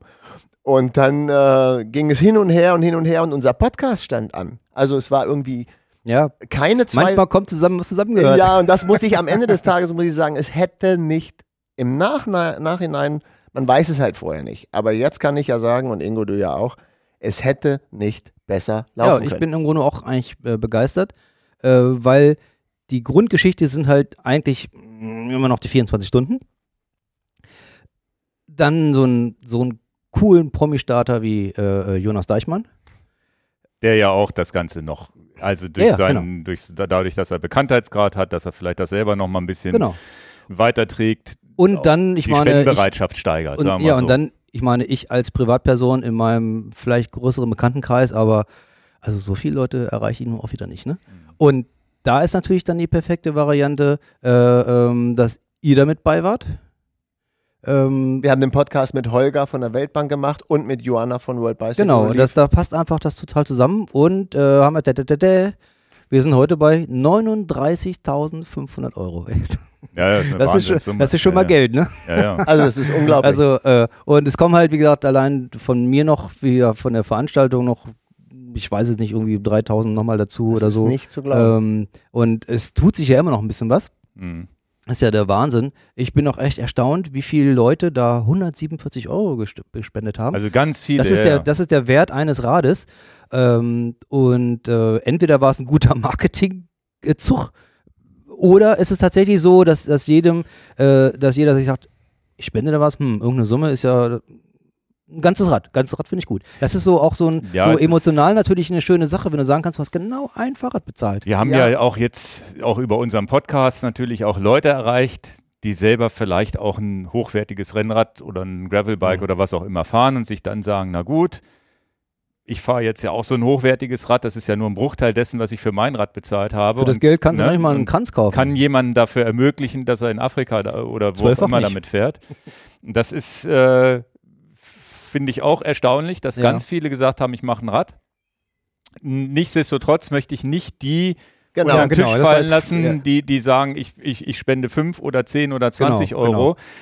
weil da wirklich jeder Euro zählt. Und, und ja, genau. äh, wenn ich dann, da gibt's, und das finde ich auch richtig super, dass sich viele dazu überwunden haben zu sagen, ich spende 10 Euro, weil da weißt du auch genau. ganz klar, wenn jemand 10 Euro ähm, spendet, hat er nicht locker 147 Euro da sitzen, ja. um, um ein ganzes ich Rad wollte zu das auch nicht über, das ist Das ist nur so, springt so ins Auge. Denke, boah, das ist ja Ja, aber, Geld, aber, ne? aber ja. das, was ich auch ergänzend dazu sagen will, ich finde das gut, dass es die Mischung macht. Ja. Ähm, auch 5 Euro sind viel gespendet worden. Und oft 5 Euro spenden ist am Ende des Tages kommen da auch wieder 5 bis 10 Räder raus, weil viele Leute 5 Euro gegeben Ja. haben. Weißt du, das ist also Ja. ein wichtiger, wichtiger Beitrag. Jetzt wäre ein guter Gelegenheit gewesen. Martin 1, Arne Arne? 1, Martin 2, Dan und Jonas. Und ich war noch unterwegs zu euch. Ich war noch nicht da. Und Ingo ist unsichtbar. Ingo ist, Ingo Der steht, ich stehe hinter Der schwebt Dan. über allem, genau. Nein, also, also auch ganz, ganz, das finde ich auch ganz, ganz wichtig. Das ist super. Auch wer 5 Euro gespendet hat. Ja. Ähm, und ich hatte verrückterweise gesagt, stellt euch mal vor, wir sind über 50.000 äh, Abonnenten unseres Kanals. Ne? Stellt euch mal vor, Mhm. jemand würde sich hinreißen lassen, auch nur ein Euro zu spenden, wir hätten 50.000. Das kriegst du natürlich ni nicht hin, das, das ist, die erreichst du ja nicht die Leute, aber spread the word, also teilt Ja, diesen ja, ja. Podcast, der vorherige Podcast ist auch gut und Aber auch wie, wie, wie, wie wir das, wie wir das aufge, äh, wie sich das äh, sozusagen entwickelt hat. Ne? Wir haben ja angefangen und haben 100 Rädern. gesagt, Mhm. wir versuchen mal 100 Räder zusammenzubekommen. 100 mal 147 sind halt 14.700. Dann hatten wir wirklich da schon dieses Glück zu sehen, oh, innerhalb, unser Podcast ist rausgekommen, innerhalb von einem Tag oder so war das erreicht. Keine 48 Denn Stunden. was machen wir? Wir müssen das Ziel erhöhen. Haben dann gesagt, okay, wir nehmen nochmal 50 Räder drauf. Das, Das waren dann 22 irgendwas. ne, das war, habt ihr, haben wir ja auch untereinander alles besprochen. Haben wir auch relativ schnell erreicht. Und dann haben wir gesagt, okay, jetzt haben wir sogar noch ein kleines YouTube-Video zu veröffentlichen, haben gesagt, hier, wir erzählen euch jetzt, wir haben das Rad hier. Ähm, das ist wirklich super gelaufen, haben uns da auch schon mal bei allen bedankt, die gespendet haben. Das wurde auch äh, gesehen, das Video, also haben auch sich viele angeguckt und haben gesagt, okay, jetzt nehmen wir mal dieses neue Ziel 50.000, weil wir reden ja davon, wir werden das bis 31.12. läuft die Aktion ja noch. Was nicht bedeutet, dass das Geld da jetzt brach liegt. Das ist ja schon bei World Bicycle Relief. Wir, haben da gar, wir kriegen ja gar kein Ja, ja. Geld. Das ist ja schon bei World Bicycle Relief. Die kaufen da schon von Räder und liefern die. Aber die, unsere Aktion läuft halt bis 31.12. Da, Da ist bist du noch endlich mal. ja, ja, da bin ich auch drauf. Also ich war auch da. Äh, und das ist tatsächlich so, wo, wo wir ja auch noch viele, viele Aktionen planen, wo man sagen kann, Mensch, hab da nicht nochmal Lust oder vielleicht nochmal andere Leute erreichen, die das jetzt noch nicht mitbekommen haben und so. Und deswegen bin ich da relativ zuversichtlich, dass wir vielleicht auch die 50.000 knacken werden. Wir nehmen den Podcast heute auf, ist der Mittwoch und veröffentlicht wird er zum Tour de France Start am Freitag. Dann sind wir ja am Freitag schon über 40.000. Das heißt, die 50.000, da muss ich ja auch wirklich, da kriege ich wirklich glasige Augen, also äh, wirklich nicht glasige Augen, da kriege ich wirklich ein, ein Grinsen im Gesicht. Die 50.000 werden wir ja erreichen. Ja, und selbst wenn nicht, das, was wir erreicht haben, ist der Knaller. Ja, Also ist schon- es ist schon wirklich der Knaller. Geld, ja, ja. zu sehen, dass man, ja, weiß ich nicht, ist ja auch für uns schön, für dich als Veranstalter, der da einen Anteil hat, wir als Podcaster und so ein bisschen Medien, die wir hier machen, wo man einfach sagen kann, ist ja cool, dass man sowas bewegen konnte, ne? dass man da wirklich signifikant was bewegen konnte, ist ja wirklich echt, echt eine coole Sache. Und das ist dann deswegen auch so cool, dass den Leuten auch klar wird, du hast diese Veranstaltung als Privat. Es ist das, was mich am meisten fasziniert, positiv. Ähm, wir reden da jetzt, weil wir befreundet sind, nicht so drüber. Das klingt so ein bisschen wie Schleimscheißerei. Mhm. Aber du machst es als Privatperson. Einfach machen. Wenn man was bewegen will, Ja, muss genau, man einfach ja. was machen. Das, das äh, ist auch etwas, was ich letztendlich schon fast in der Erziehung meiner Kinder sage. Mach das einfach. Nicht so viel fragen. Machen. Tun. Dann kann man auch was erreichen, bewirken. Und wenn du dann am Ende des Tages sagst, ja, ich brauche das Geld nicht und ich will da nicht einen Euro rüber haben. Und wenn von diesen 48 Euro, deswegen habe ich auch vorhin gefragt, was übrig bleibt, geht das auch noch Genau. äh, in diese ja, ja. Kasse. Leute, was wollt ihr mehr? Das ist besser kann man, besser kann man das nicht kommunizieren. Besser geht es nicht. Also von daher, jetzt habe ich diese Schleimscheiße Runde hinter mir. Ich nehme es dankend an, ja. Vielen Dank. ja. Und Also, deswegen bist cool, du, ja. bist du äh, berechtigt hier im Podcast. Wie Oh, viele Runden ist denn das Buffalo Bike jetzt gefahren? Habt ihr das, Das- mal ausgerechnet? 24, also 408 Kilometer. Krass. Und es fährt sich eigentlich gut. Es ist halt eben nur ein Gang. Genau. Berghoch ging es, finde ich, also ich, ich bin ja. Ja. auch gefahren, wir sind halt, äh, haben wir uns ja auch beteiligt, da mit, äh, einfach mal mitzufahren. Äh, es ist ja tatsächlich so, dass es berghoch einfacher ist als bergunter, weil man da wenigstens eine Frequenz dann hinbekommt. Genau. Bergunter musste man schon relativ schnell treten, aber von der Übersetzung her eigentlich genau richtig. Weil wenn du das voll belegst, belegst, Ja, darf es nicht mehr äh, kein schwerer Also man Gang muss sein. ja auch sagen, wir haben das ja, ich, es ist ja jetzt ja nicht nur eine Gaudi gewesen. Nein, Wir es sind ging ja ja mit auch dem, darum, wir sind um ja mit dem beweisen, echten dass Rad gefahren. Da ist ja auch hinten noch ein Kanister drauf, kann man glaube ich gar nicht sehen. Nee, genau. Ähm, das, nicht. wir haben hier hinten noch einen Kanister drauf gemacht und äh, mit dem Rad kann man ja wirklich richtig fahren. Äh, ich bin jetzt nur drei Runden gefahren, die drei einzelnen und äh, ähm, es waren auch zwei und drei Runden dabei. Ähm, dann sind wir halt schon mal 51 Kilometer damit gefahren. Ähm, das kannst du mit dem Rad gut fahren. Ähm, was es ja auch soll. Ich meine, ist irgendwie logisch, aber äh, es ist tatsächlich ein Rad, was eben fahrbar ist, Es lässt sich super und, bewegen. Und äh, ähm, das ist halt super solide, super schwer. Ähm, und äh, aber eben, das war ja die, die, die Idee dabei, dass wir das eben nicht nur so aus Gaudi machen, sondern eben auch schon zeigen können, damit kannst du auch richtig Strecke machen, ne? Ja, ja. Und, und eine Anekdote muss ich kurz sagen. Ähm, erste Runde Jonas, dann bin ich die zweite Runde auf dem Rad gefahren und von hinten hat es ja auch eine Startnummer 001 Jonas Deichmann. Aber jetzt sitze ich ja da drauf und nicht Jonas Deichmann. Wir haben ja nicht eine Startnummer ausgetauscht. Fahre ich die Runde, fahren so viele Leute an mir vorbei. Jonas, cool. Ja, Dann dachte ich, sehe ich von hinten Ja. aus wie Jonas Deichmann. Haben die schon mal geguckt, wo der Unterschied, im, wo der Fehler im Bild ist?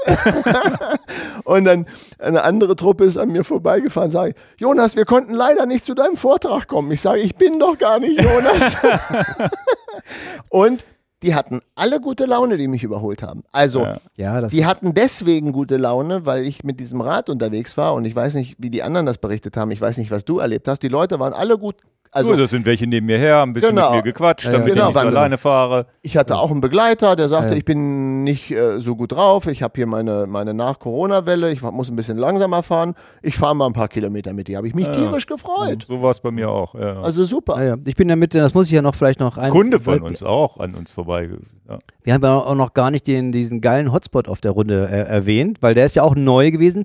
Für euch war er ja sowieso neu, weil also Ja. wir haben ja, ich habe ja äh, am berühmten Brelinger Berg, an diesem äh, steilen Anstieg, ist ja dieser Parkstreifen und da habe ich ja einen DJ besorgt, äh, ein Kaffeemobil und wir haben noch Getränke verkauft. Ähm, und da war ja dann, ist es genau so gekommen, wie ich es mir in meinen kühnsten Träumen vorgestellt habe. Es war eine laue Sommernacht, es geht die Sonne irgendwann unter, die Musik läuft, es wird getanzt. Vorne fahren die Radfahrer vorbei, da wird immer noch dran gejubelt. Das war wirklich eine unglaubliche Atmosphäre. Es war immer noch ein Radrennen oder ein Radmarathon, also Veranstaltung. Genau, äh, äh, eine, Rad, eine Radsportveranstaltung, genau. Ähm, aber eben so mit, mit, mit Lounge, Lounge äh, und, und chilliger Atmosphäre dabei. Ähm, und äh, das war einfach ein, eine ein, ein, ein, äh, Ergänzung zu, dieser, zu diesen 24 Stunden, die total top waren. Ja. Also das war äh, auch sozusagen, naja, ein kleines Risiko nur, weil ich halt diesen Kaffeemann dahin bestellt habe, der übrigens ab jetzt eine Bikers Finest Kaffeemischung macht. Der röstet ja seinen Kaffee selber. Der, Ah. der importiert seinen Kaffee aus, aus äh, Kolumbien selber. Wie Der hat wohl der? jahrelang. So können wir ein bisschen Werbung für ihn machen. Den Äh, er selber Ed- Edgar Luthermann. Und den bucht man Und- so mit und- seinem Stand, wenn man Lust ja, hat? der oder hat, der, der ist halt äh, Kaffeeverkäufer. Also Mhm. der, der röstet seinen eigenen Kommt Kaffee. hier aus der Region? Kommt aus Mellendorf natürlich, aus der Wedemark. Mhm. Ähm, Kafkau Republic heißt seine Marke. Ähm, der hat wohl jahrelang in Kolumbien gelebt und hat dann lässt sich von darüber eben da den Kaffee liefern, den er hier bei uns eben röstet. Und Lass er hat eben ihm, extra Lass ihm mal einen Link schicken, dann verlinken wir den unten. Genau, und, und er hat den, äh, er hat halt für diesen, äh, äh, für den, für den 24 Stunden äh, äh, äh, Marathon, wir haben ja vorher auch telefoniert und so, hat er dann extra ähm, stärkeren Kaffee gemacht. Also der hat einen sehr, sehr hohen Koffeinanteil. Okay. Und das kam super an. Und den Kaffee will er jetzt eben dauerhaft auflegen als Bikers Finest. Sehr geil. Das finde ich Super eben auch schön. Also denkt dran, dass ihr euch gegenseitig den, ich habe deinen Kontakt nicht, aber ihr seid ja, Ja, Ja, ja, ja. genau. ihr seid ja befreundet. Die Geschichte habt ihr jetzt noch nicht erzählt, ne? Also wo, wo habt ihr euch denn mal kennengelernt? Tatsächlich sind wir beide so lange äh, triathlonmäßig unterwegs. Ich habe angefangen zwei Jahre vor dir, 1983, habe ich mein erstes Mal Triathlon gemacht. Also ich finde das ja so schön. Du hast halt nicht so viele Leute, die Triathlon von der Pike an mitgemacht haben in Mhm. Deutschland. Wo, das waren ja alles diese Verrückten. Damals gab es Manuel Debus, der viele Ja. Grüße Ja, und Detlef Kühne, die dann in Hawaii waren und das war ja alles so ein Mythos und dann, also ich finde das ja schön, was wir heute als normal finden. Wir hatten Probleme, Helme zu bekommen. Also du hast dann teilweise einen Kajakhelm aufgesetzt, weil du keinen Helm gekriegt hast und Ich habe noch ein Foto von meinem Triathlon mit, mit Ledersturz. Ja, ja, genau. Also, aber das haben wir getrennt voneinander gemacht. Arne, Arne hat seine Triathlon, wir sind ja ungefähr eine Liga, seine Triathlon in Anführungsstrichen Karriere begonnen und ich habe meine so gemacht und dann war deine relativ erfolgreich und meine war nicht so ganz so schlecht. Und irgendwann bin ich dann mal zu einem fremden Verein gewechselt, weil die mir die Möglichkeit gegeben haben, für die zweite Bundesliga zu starten. Einfach, das war der Grund. Das war dann Langenhagen. Genau, und da haben wir uns Und, gesehen. und genau. da haben wir uns dann gesehen. Ja. Und- Und, da haben wir uns das erste Mal getroffen. Also ich Okay. kannte Arne nicht vorher. Ja. Genau, da war das tatsächlich. Darf ich die 800 Meter Geschichte erzählen? Ja, Arne hat eine Geschichte, die kann ich gar nicht nachvollziehen, aber ich, wir müssen Ja. das einmal sagen, da war das Training bei der Bundeswehr, auf dem Bundeswehr. Genau, haben wir eine ganze Halle für uns gehabt. Und das fand ich damals Ja, auch attraktiv. Phänomenal, Deswegen bin ich zu dem Verein gegangen, weil wir auf dem Bundeswehrgelände trainieren durften. Und da hatten wir das ganze Becken mit acht, mit fünf Bahnen, nur für uns, für den Verein. Und dann äh, hast du mich gleich auf die, auf diese schnelle Bahn gelotst aus. Ähm, Weil du so ich- schnell aussahst, oder wie? Ich, also ich kann mich nicht ja, erinnern. ja. Und, und ja, ja, dann, dann schwimmen wir hier mit, wir machen heute, äh, wir machen heute was Langes. Wir schwimmen 5 mal 800. Man, okay, 5 mal 800 geht ja als solches schon. Und dann bin ich gleich die ersten 800 in meiner persönlichen Bestzeit geschwommen hinter euch her. Irgendwie, keine Ahnung, 10 Minuten 30 oder sowas. Und äh, beim zweiten Mal musste ich dann leider aussteigen, weil ich dann am zweiten Mal irgendwann nicht mehr wusste, in welche Richtung ich gerade schwimme, weil ich ohne Brille geschwommen bin, also nur mit den Goggles und äh, ich nicht mehr in der Lage war zu realisieren, schwimmst du gerade von der, vom Start weg oder zum Start hin. Ähm, äh, ich bin dann irgendwann raus, das war unsere allererste erste Begegnung. Von weil der man muss ich dazu aber nicht- sagen, von dass, dass Dan natürlich Zeitpunkt früher ein phänomenaler Schwimmer war. Also das ist, ist ja Von, wirklich. von, der, von der Sache hast du mir aber erst viel später erzählt. Ich wusste das gar nicht. Also, die Schmerzen waren ja mehr auf meiner Seite. Wahrscheinlich merkt man es jetzt auch deshalb besser. Naja, da waren wir halt zusammen im Verein. Ich habe über dich mal, äh, äh, ähm, du warst ja mit, mit äh, in Rot, mh, sag mal, engagiert. genau. Ähm, da haben wir uns mal kurzfristig, äh, äh, hast du mich, habe ich einen meiner 17 Starts in Rot, habe ich über dich quasi nicht gekriegt, sondern äh, da, das war schon relativ spät, dachte ich auch, Rot machst du auch nochmal wieder mit. Äh, und dann, dann äh, sind wir damit äh, mit zusammen gestartet. Ja, ich bin da auch fünfmal gestartet, aber Ja. ich kann mich gar nicht mehr so richtig erinnern, dass Ja, wir zusammen mal am Start Ja, doch, waren. doch. Ja, Ja, ja, ja. Da siehst du. Und aber wir das bin halt das jetzt 17 Mal da gewesen, deswegen Ja, ja. Äh, äh, ähm, Nächstes Jahr startest du, glaube ich, wieder. Nächstes da, Jahr bin ich zumindest gemeldet, ja. Ja. Ähm, hab Den, den ja. Felix Weißhöfer, da muss ich mal kurz eingrätschen, das vergesse ich immer, das müssen wir uns mal aufschreiben, den muss ich unbedingt einladen. ja. Die Geschichte von ist ja auch ein Rot cooler ist ja auch Typ, ein- ja, ja, genau. natürlich. Äh, Wie gesagt, ich habe für ihn auch Ja. mal gearbeitet. ja, ja, ja, genau. Und ähm, also Felix ist Laden wir, auch, der laden hat auch, wir mal wenn, ein. wenn ihr Geschichten haben wollt, habt ihr da auch genug von, der quatscht noch mehr wie ich. Okay. Und äh, ähm, das ist schon, ist schon, schon super. Naja, wie gesagt, so daher kennen wir uns. Ja. Ähm, und Wie lange waren wir denn zusammen in dem Verein? So zwei, drei Jahre, glaube ich. Ne? Na, ich war schon relativ lange da, war ich auch Kassenwart im Verein Ah, ja. äh, und äh, da bin ich dann irgendwann mal, ähm, du hast dann also mein Startgeld bezahlt. ich bin der, der die Systeme eingeführt hat, wie die Stadtgelder äh, abgerechnet werden. Aber ähm, ja, wir, wir sind relativ spät über, den- über den Weg gelaufen, nachdem Ja. du deine Triathlon-Sache gemacht hast und meine. Und diese zweimal, also das hast du vorhin so nebenbei gesagt, ich wollte da nicht reingrätschen. Einen doppelten Triathlon. Man muss ja schon sagen, ja, ein doppelter Also Triathlon. eine doppelte Doppel- Sprintdistanz. Habe ich Ja, auch ja, schon ja. gemacht. Ja, ja. Also das Da war so, wollte, ich, da wollte ich aber jetzt nicht eingrätschen, Ja, als du ja. das so gesagt hast. es ist immerhin doppelte Ironman-Distanz. Also das tut schon ein bisschen weh. also mich hat das da total lange, äh, total lange schon gereizt. ähm, also ich habe ja, ähm, das war- Entschuldigung, doppelt bedeutet Schwimmen, Radfahren, Laufen, Schwimmen, Radfahren, Laufen Nein, nein, oder nein, doppelte nein, Distanz? doppelte Nee. Schwimmen, doppelte Okay, Radfahren, also, sieb, verstanden. zweimal. also 7,6 Kilometer schwimmen, Mhm. 360 Kilometer Radfahren, deswegen in die Nacht rein Ja, ja, und dann eben zwei Marathons. okay. Und äh, das hat mich schon immer gereizt.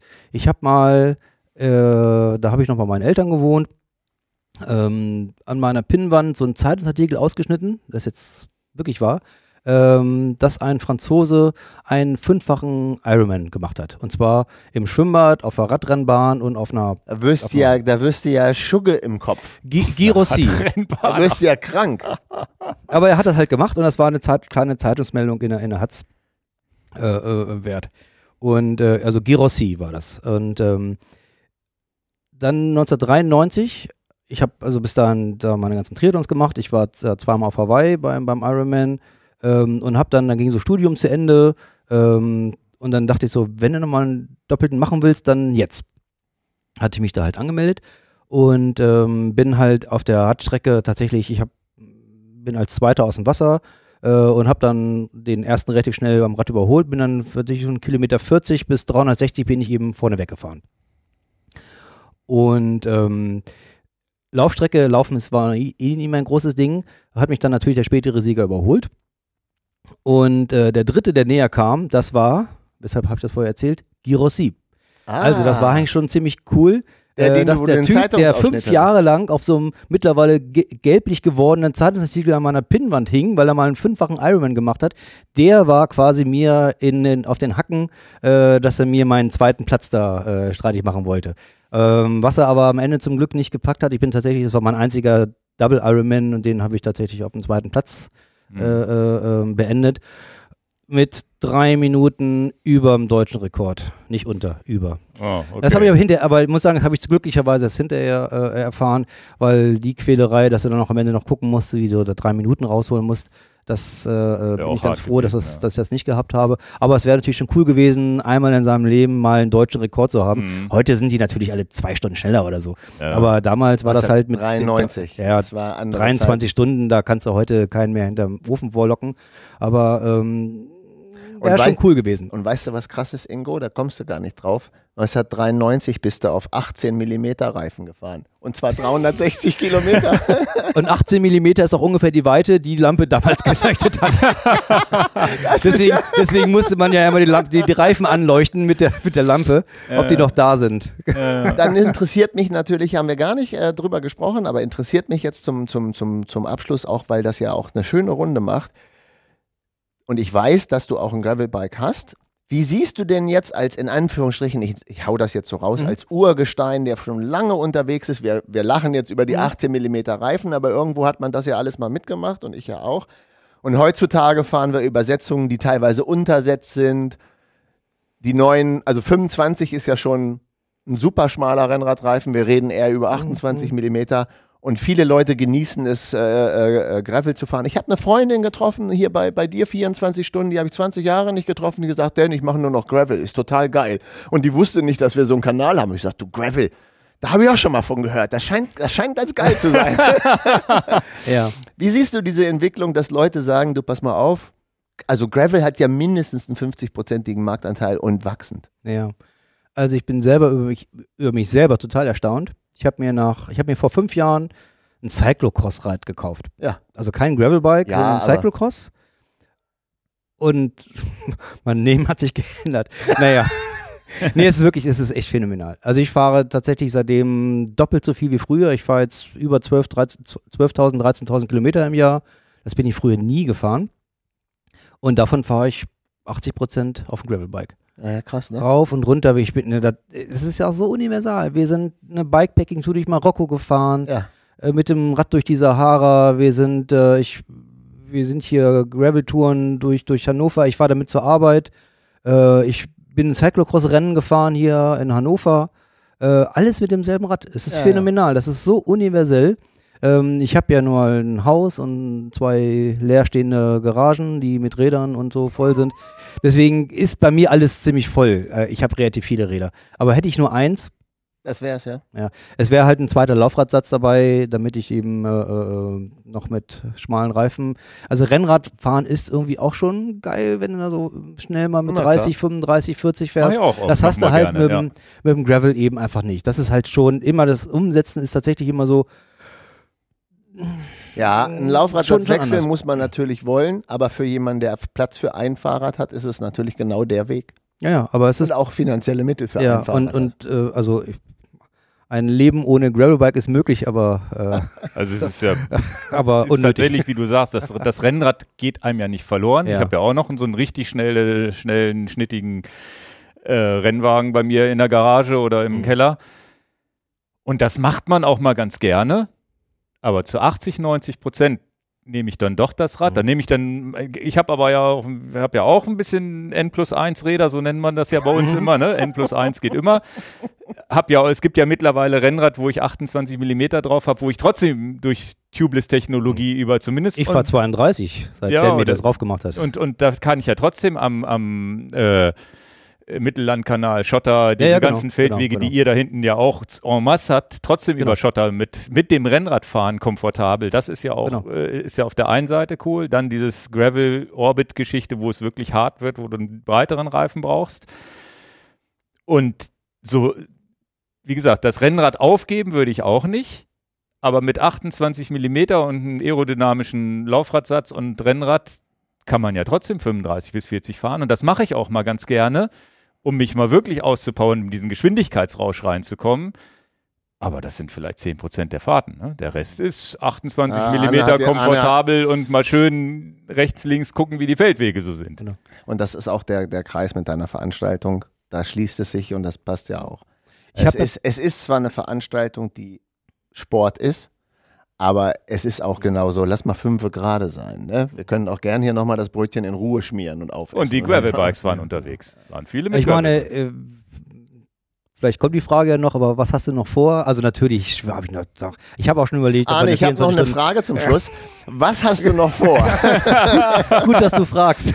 Also eigentlich naja, so ein paar, also mir macht das halt total Spaß, sowas zu organisieren. Ich mache ja auch, ich habe ja diverse Vorträge schon organisiert, deswegen Jonas Deichmann war da mit bei. Ich hatte den Martin Moschek hier, den, den, den, den Blogger äh, oder den Podcaster äh, äh, mal da zu Gast und, und ähm, mh, wir haben ein paar Radfahrfilme, Abende organisiert.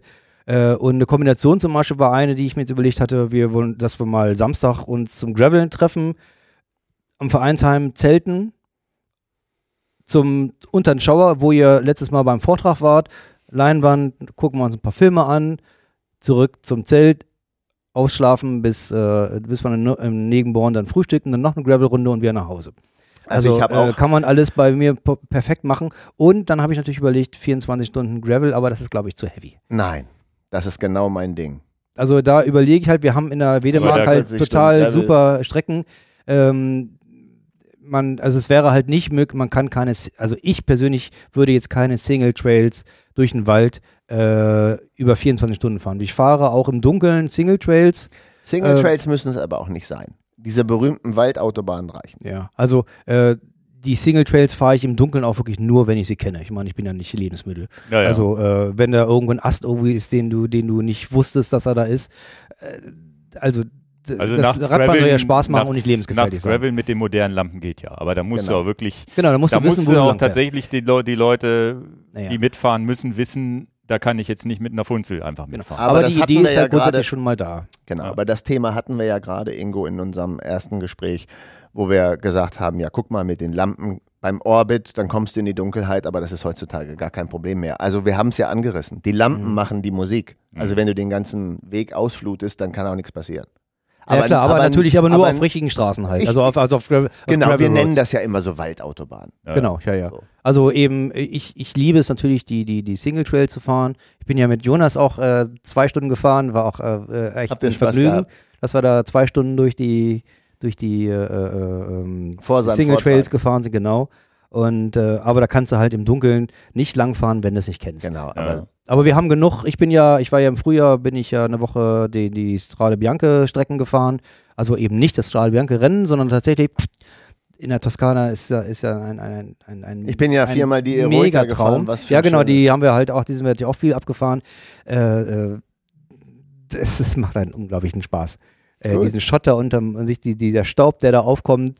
Ähm, ich, ich rasiere nach wie vor meine Beine nicht, seit dre- 30 Jahren nicht. Und da hast du hinterher, siehst du ja wirklich aus, was wenn Ja, du das so ist jetzt wieder total hip. ja, wahrscheinlich deshalb hip, weil der Staub hochkommt und sich in, in, in diesen langen, diesen langen äh, äh, Fell, was man da am Bein hat, sich dieser, dieser, dieser Staub so schön fängt. Äh, ich habe auch ganz viele Fotos schon von mir, wo ich dann die Socken runtergezogen habe und drunter ist alles blank und Ja. drüber hast du halt ein, ein äh, äh, total zerstaubtes äh, äh, äh, Seid Die, die Räder sehen ja auch cool aus, finde ich, mit so einem Staubtouch. Wenn Ja, klar. wirklich, da, da, da ärgere ich mich schon immer, wenn ich die Trinkflasche rausnehme, dass ich diese, die Optik kaputt mache, weil es ja dann Aber dieses, Knirsch, dieses Knirschgeräusch zwischen den Zähnen, wenn man so diesen verstaubten äh, äh, äh, ähm, Ja. Verschluss da von der Flasche in im Mund hat. Es sind so Dinge, die kann man mögen. Naja, da gibt es jetzt Äh, diese Fitlock-Flaschen mit ja, den ja, schönen Deckeln. schon. Aber das ist tatsächlich so. Ja, dass man so den ersten Schwung erstmal so wegspucken muss, weil das so Ja. alles so mit, mit Staub voll ist. Aber ja, das nächste Thema eigentlich. Ne? Ja. Na, sind wir gespannt. Also Ja. wir, wir sind auf jeden Fall, hiermit melde ich mich schon mal an für nächstes Jahr. Also hätte ich Wir müssen das nochmal richtig hier bewerben, dass wir das auch wieder nächstes Jahr hinkriegen mit der, Ja. mit der Buffalo Bike Aktion. Aber ich möchte tatsächlich, da, Ja. ich tatsächlich mal ins Wort fallen, tut mir leid. Nee, Aber äh, weil, weil, weil wir da so ein bisschen nicht, äh, nee, ganz, nicht ganz klar rausgegangen sind. Also, ähm, ich habe, ich bin der Meinung, dass ich das mit 200, vielleicht sind es 300, ja, stimmt, einfach, die ein, Teilnehmer. einfach ein Limit habe. Mhm. Ähm, weil natürlich könnte man da so auch 1000 Leute starten lassen. Nein, Aber die Frage ist, was wäre der Mehrwert, außer dass natürlich 700 zusätzliche Leute da wären. Äh, ähm, aber also für mich persönlich hätte es keinen Mehrwert, weil ja, ich verdiene ja so oder so nichts dran. Mhm. Ähm, und die Frage ist halt, ob es dann nicht eben äh, sowohl locker verkehrstechnisch irgendwann mal kritisch wird, platztechnisch. Ähm, musst erstmal 200 Autos irgendwo da bringen. Das ist ja, ja, das ja, ist ja. ja auch so noch. einfach. viele Und- Leute haben gezeltet. und genau. Ähm, und tatsächlich eben, ähm, dass es immer noch eine äh, ähm, intime äh, ähm, Veranstaltung wird. Äh, bleibt, bleibt. Und das ist eben der Punkt, äh, weshalb ich tatsächlich äh, auch auf die Befürchtung hin, dass wenn hier äh, 50, 60.000 Leute diesen, diesen, diesen Podcast sehen, sich alle anmelden wollen, da muss ich leider eine Warteliste bis zum Jahr 2052 machen. Ähm, das ist tatsächlich einfach so. Ähm, es, es macht keinen Sinn, das, äh, das hoch zu, hoch zu pushen. Ich hatte ja, äh, habe ich gar nicht erwähnt, ne? ich habe es ja, die Anmeldung, habe ich ja letztes Jahr Weihnachten, am zweiten Weihnachtstag, habe ich die Anmeldung sozusagen scharf geschaltet. Also scharf geschaltet Scharf heißt, geschaltet heißt- schreibt mir eine E-Mail. Also das ist, das ist scharf geschaltet. Ne? Aber das habe ich am zweiten Weihnachtstag gemacht und Neujahr waren die 200 Plätze weg. Mhm. Also das, das Handy hat geglüht sozusagen. Äh, also 200 Anmeldungen waren in einer Woche da. Ein halbes Jahr vorher. Mhm. Also das heißt, äh, ähm, äh, davon waren die Hälfte der Leute, waren die, die schon mal teilgenommen haben. Die wollen alle nochmal kommen. Ja, ja, das glaube Das ich. ist durch die Bank, sagen alle, Ja, ja, wir ja, sind ja. definitiv nächstes Jahr wieder dabei. Deshalb verdoppeln sich die Teilnehmer automatisch. Nee, also ähm, das sind die einen und die anderen sind halt die, die davon gehört haben, dass es da so toll sein soll. Okay. Wir haben das Wort hier rausgehauen. Was für eine coole Aktion. Ich finde es toll, dass man die Leute dazu motivieren kann. Einfach machen wäre Genau. auch ein schönes Codewort. Jetzt nehmen wir natürlich Selbstschmierer-Buffet, aber einfach machen ist das, was mich wirklich fasziniert und du bist ein dufter Typ und das mit der Spendenaktion, wenn nicht hier im Podcast wir das besprechen sollten, wo denn dann? Ja, total super. Danke Ja, fürs Kommen, Arne. Vielen Dank für die Einladung. Ja, Und wir verlinken nochmal die Spendenseite, müssen wir auch ja nochmal darauf hinweisen. genau. Ja, schöne Geschichten, schönes, schöne Veranstaltung. Wir freuen uns. Vielen Dank. Bis, bis zum nächsten Mal dann. Bis zum nächsten Mal. Bis zum nä- Zwei Anmeldungen sind ja schon gebucht. Ja, ja. Macht's gut. Tschüss.